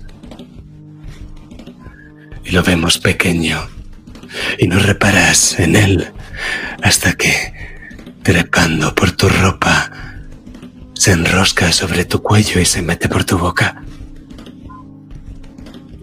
Y entonces sientes lo que sintió Stephen Corvos. La asfixia. Te asfixia. Conforme esa criatura se abre paso por tu garganta. Es como si te estuvieras tragando un gusano. Uno que quiere ir más y más adentro. Dime, Gabriel Corvos, antes de que el aire te haga perder el conocimiento, ¿qué es lo último que piensas? Solo pienso en esos ojos azules. Fríos como el mar, pero que me hacían sentir tan cálido. Siento culpa. Una tristeza infinita porque le he fallado. He fallado a lo que más quería en el mundo, junto a mi hermano. Ahora sientes lo que él Y es que decidme, mis queridos corvos, ¿habéis sentido alguna vez como la cosa que más queréis en el mundo desaparece de golpe? Damas y caballeros, esto ha sido la octava sesión del legado del gusano.